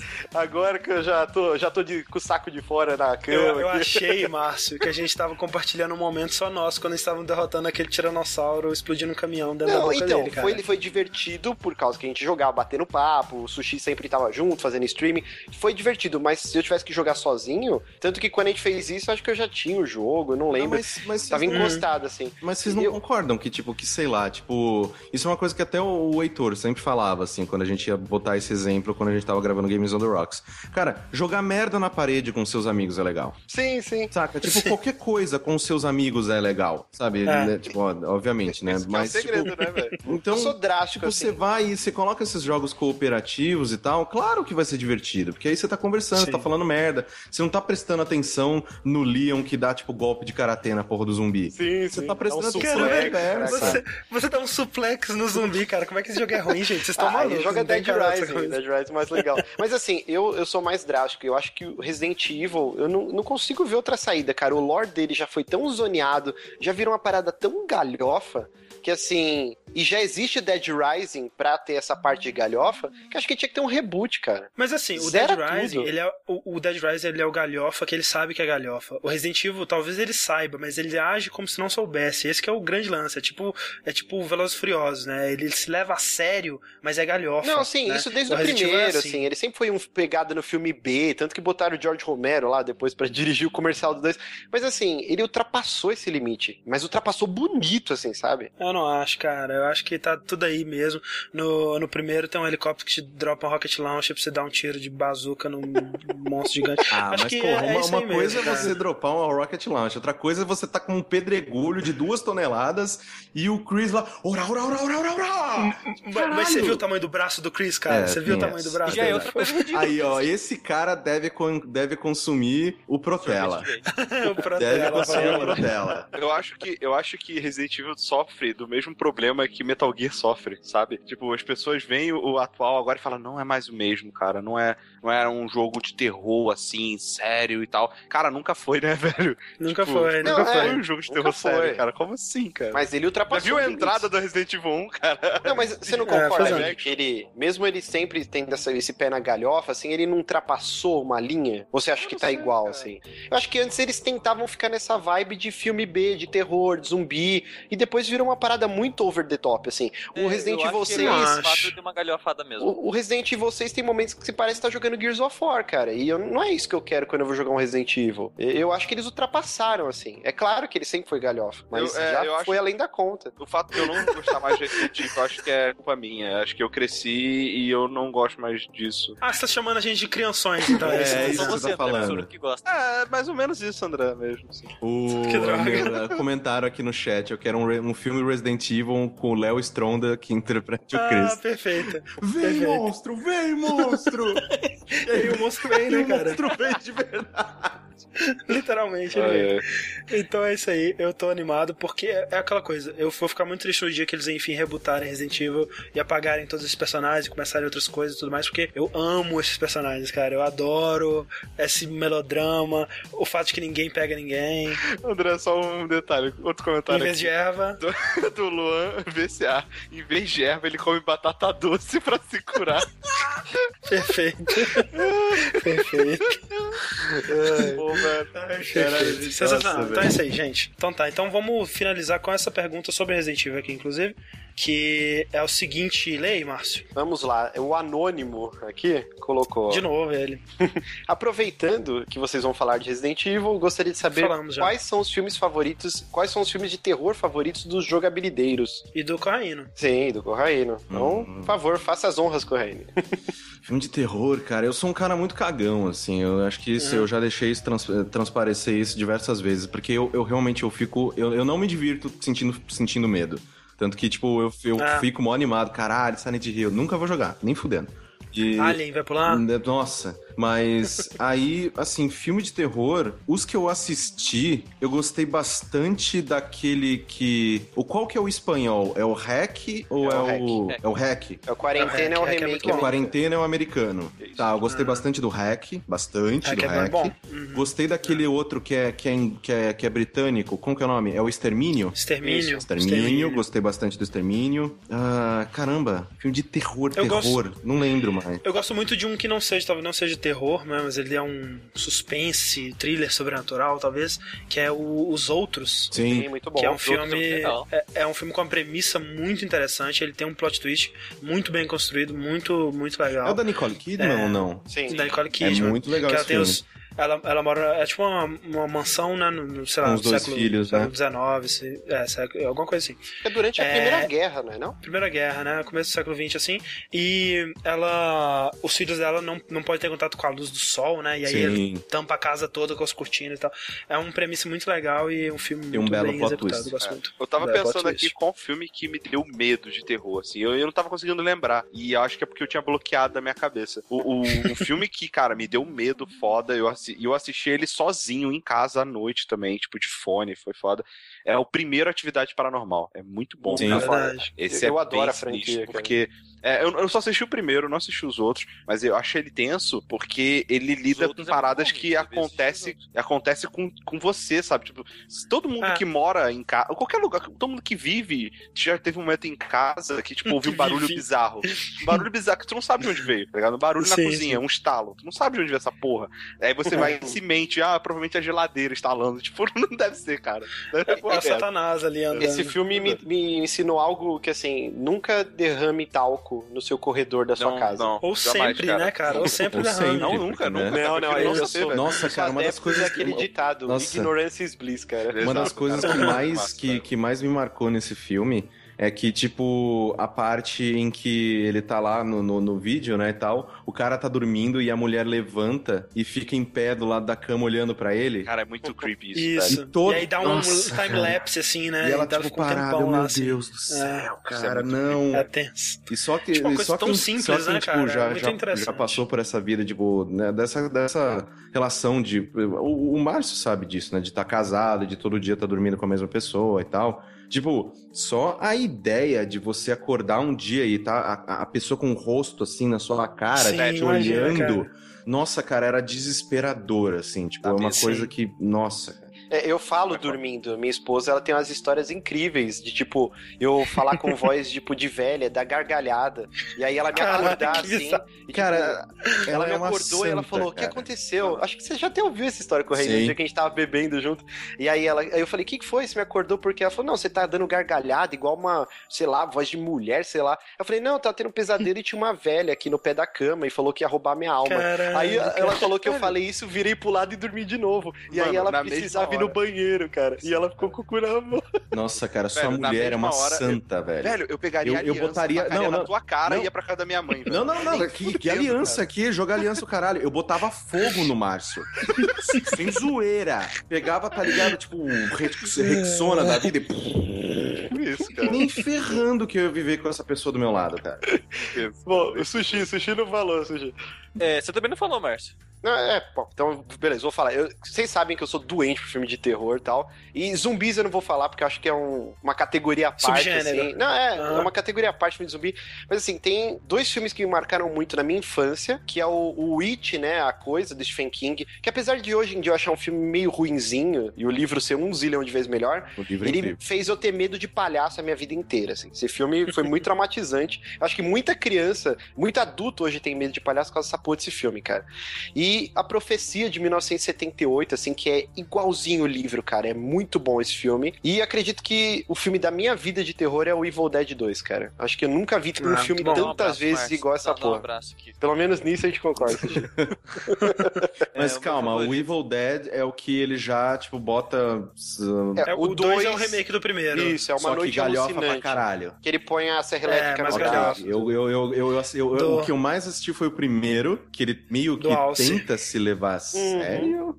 Mas aí, eu, quando eu assisti o segundo, eu falei, ah, legal, que bom que vocês fizeram isso. É, Inclusive, o pessoal é fala que o Evil Dead, o último, o remake mesmo, que Fantástico. agora. Sim. Que, a, que, que é o, o, cara que seria o Bruce Campbell é, é uma mulher agora, falaram que era muito bom, assim. Sim, é bem legal. Sim, sim. A, a, a, o Corraine, a fotografia da última cena, cara, eu quase chorei de tão bonito que é. Cara. Sim, é, é Do ótimo. filme inteiro, cara, é um filme muito bonito. É um filme ótimo, cara. É, eu, o meu filme favorito de terror é o Evil Dead 2 também. A série toda Evil Dead eu adoro. Uhum. Eu, o, o, primeiro, eu, eu tenho meu problema com o Corraine, eu não acho ele tão bom porque eu acho que ele se leva a sério demais. Sim. O 3 é a galhofa ridículo, é. absurdo, mas eu adoro. Não é nem filme de terror, né, cara? Não, eu adoro, mas eu adoro, cara. O 3 é o que ele volta no passado? É, é o Arm é, of Darkness. Arm of Darkness. É baseado meio no Simba, assim. Ele é um filme mais de aventura, com pitadas de horror. Esse filme é tão Eu ruim. amo, cara, eu amo aquele filme. Puta Muito que bom, adoro aquele filme. É, eu gosto tanto de Evil Dead que quando fechou uma locadora perto de uma casa da minha casa, eu comprei as VHS. Tem até hoje as VHS original do Evil Dead. Aí sim. É, mas o filme que deu mais medo, lembrando já que o Rick falou do filme que deu mais medo nele, eu não sei explicar porquê, que eu nem lembro mais do filme, é o, é o Hellraiser. Ah, Nossa, que Hellraiser. Comentei, que eu comentei em algum streaming que o Pinhead, o cara com os pregos na cara, ele assombrou a minha infância inteira. Eu, eu devo ter assistido o filme assim, novinho, com uns 7 anos de idade, lá com a minha irmã, que adora filme de terror. E eu tive pesadelo com o Pinhead até meus, sei lá, 14 anos de idade, cara.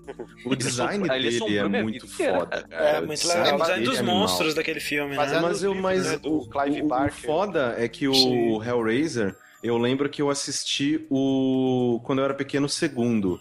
E o segundo uhum. era muito galhofa, muito galhofa. Tanto que tinha um, é, tinha um cara. O primeiro só que é baseado é. No, no, livro, né? Os outros são. E aí eu, tem, acho que. É, me corrijam se eu estiver errado. Mas no segundo tem uma parte que eu não sei se o cara é, ele tem uma câmera no olho ou ele carrega uma câmera. Eu não lembro o que acontece. Só sei que tem uma hora que ele simplesmente enfia a lente da câmera na, através da cabeça de uma pessoa e aí eu lembro da, da dublagem até hoje, tá ligado? Uma, uma voz muito de mongol, assim, tipo, é hora do close.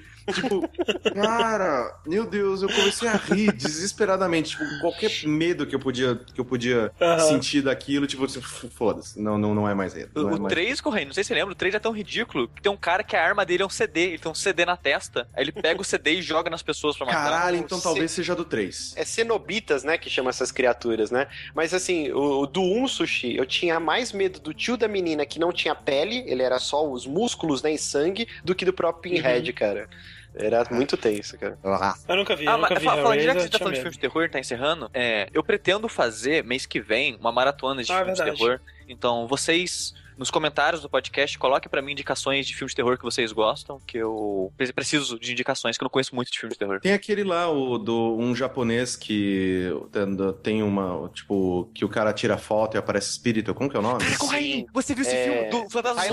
Cara, é, é, muito engraçado esse filme, Meu cara. Deus, cara. Tipo, que não, coisa não tem nada de engraçado revelação desse filme, cara. Não, esse filme dá muita cagaça. Nossa, é, é, muito cagaço, cara. Para. Eu, eu, eu, eu... Nossa, foi, foi, foi, foi, nessa época que, tipo, que veio... O Rick, o, o Sushi, ele riu, né? É, tipo, e eu cagando, mas, cara, tipo, quando veio essa, essa, esse bombardeio de, de filmes de terror, de terror oriental e blá blá blá, com chamado, com. o chamado americano, eu, ah, cara, quando você é, filme, cara, também eu adoro. muito. Eu adoro. Nossa, também. cara, eu, eu, eu lembro que eu assisti no cinema, a parte que ela teleporta. Eu também. Tipo, eu, eu, eu falei, eu vou embora agora, cara. Você tá louco. É fantástico porque ele, ele te dá uma falsa sensação de que tudo resolveu, né? E aí não acabou o filme ainda. E aí, caralho, aí que fode tudo mesmo. Mas, muito bom. O Grito também, o remake assim, é muito bom, eu acho. Quando veio todos esses, ah, esses filmes pra cá e meus amigos piraram foda, eles falaram todo final de semana a gente assistiu uma merda dessa. Aí eu assisti é, uns a, filmes a... japoneses horrorosos, com umas bonecas Sim, a... torta, mas sei lá. mas aí, tipo, um desses foi esse que, que eu acho que, como que é o nome desse da, do, da foto dos espíritos? É os espíritos. É espíritos. espíritos, né? Espíritos. É, tem que tomar cuidado que existe um remake americano que é uma bosta, hum. é horrível, horrível.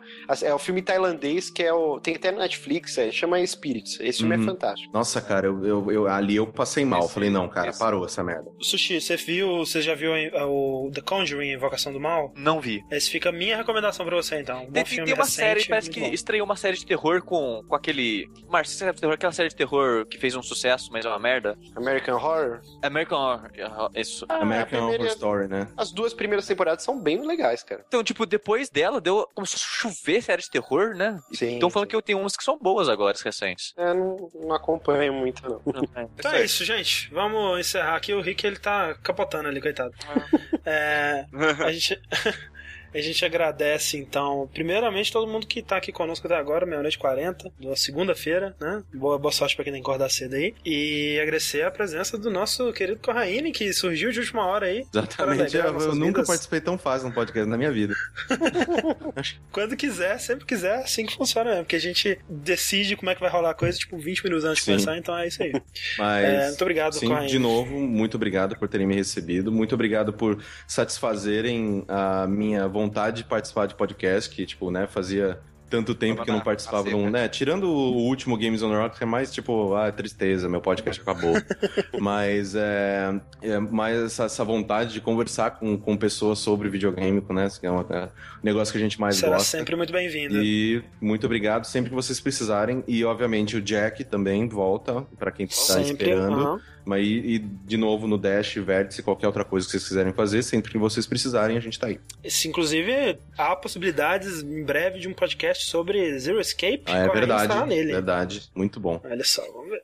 Maravilha. E obrigado também, nossos queridos Dashers aí, jogabilideiros, Rick, Sushi e Márcio. E muito obrigado e... a todos. Até o próximo. Até. Tchau.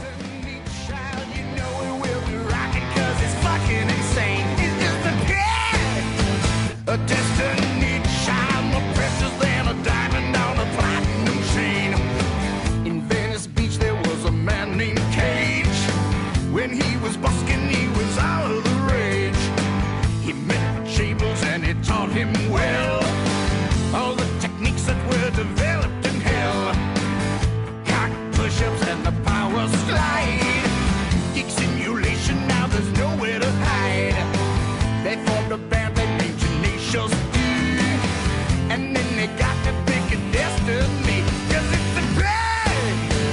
a death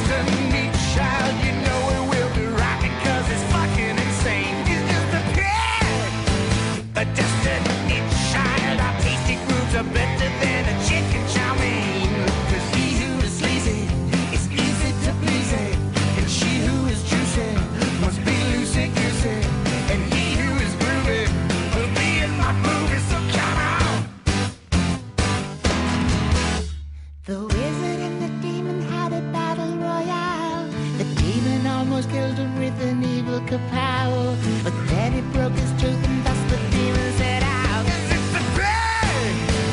A destiny child, you know it will be rocking cause it's fucking insane. Is this the pain? A destiny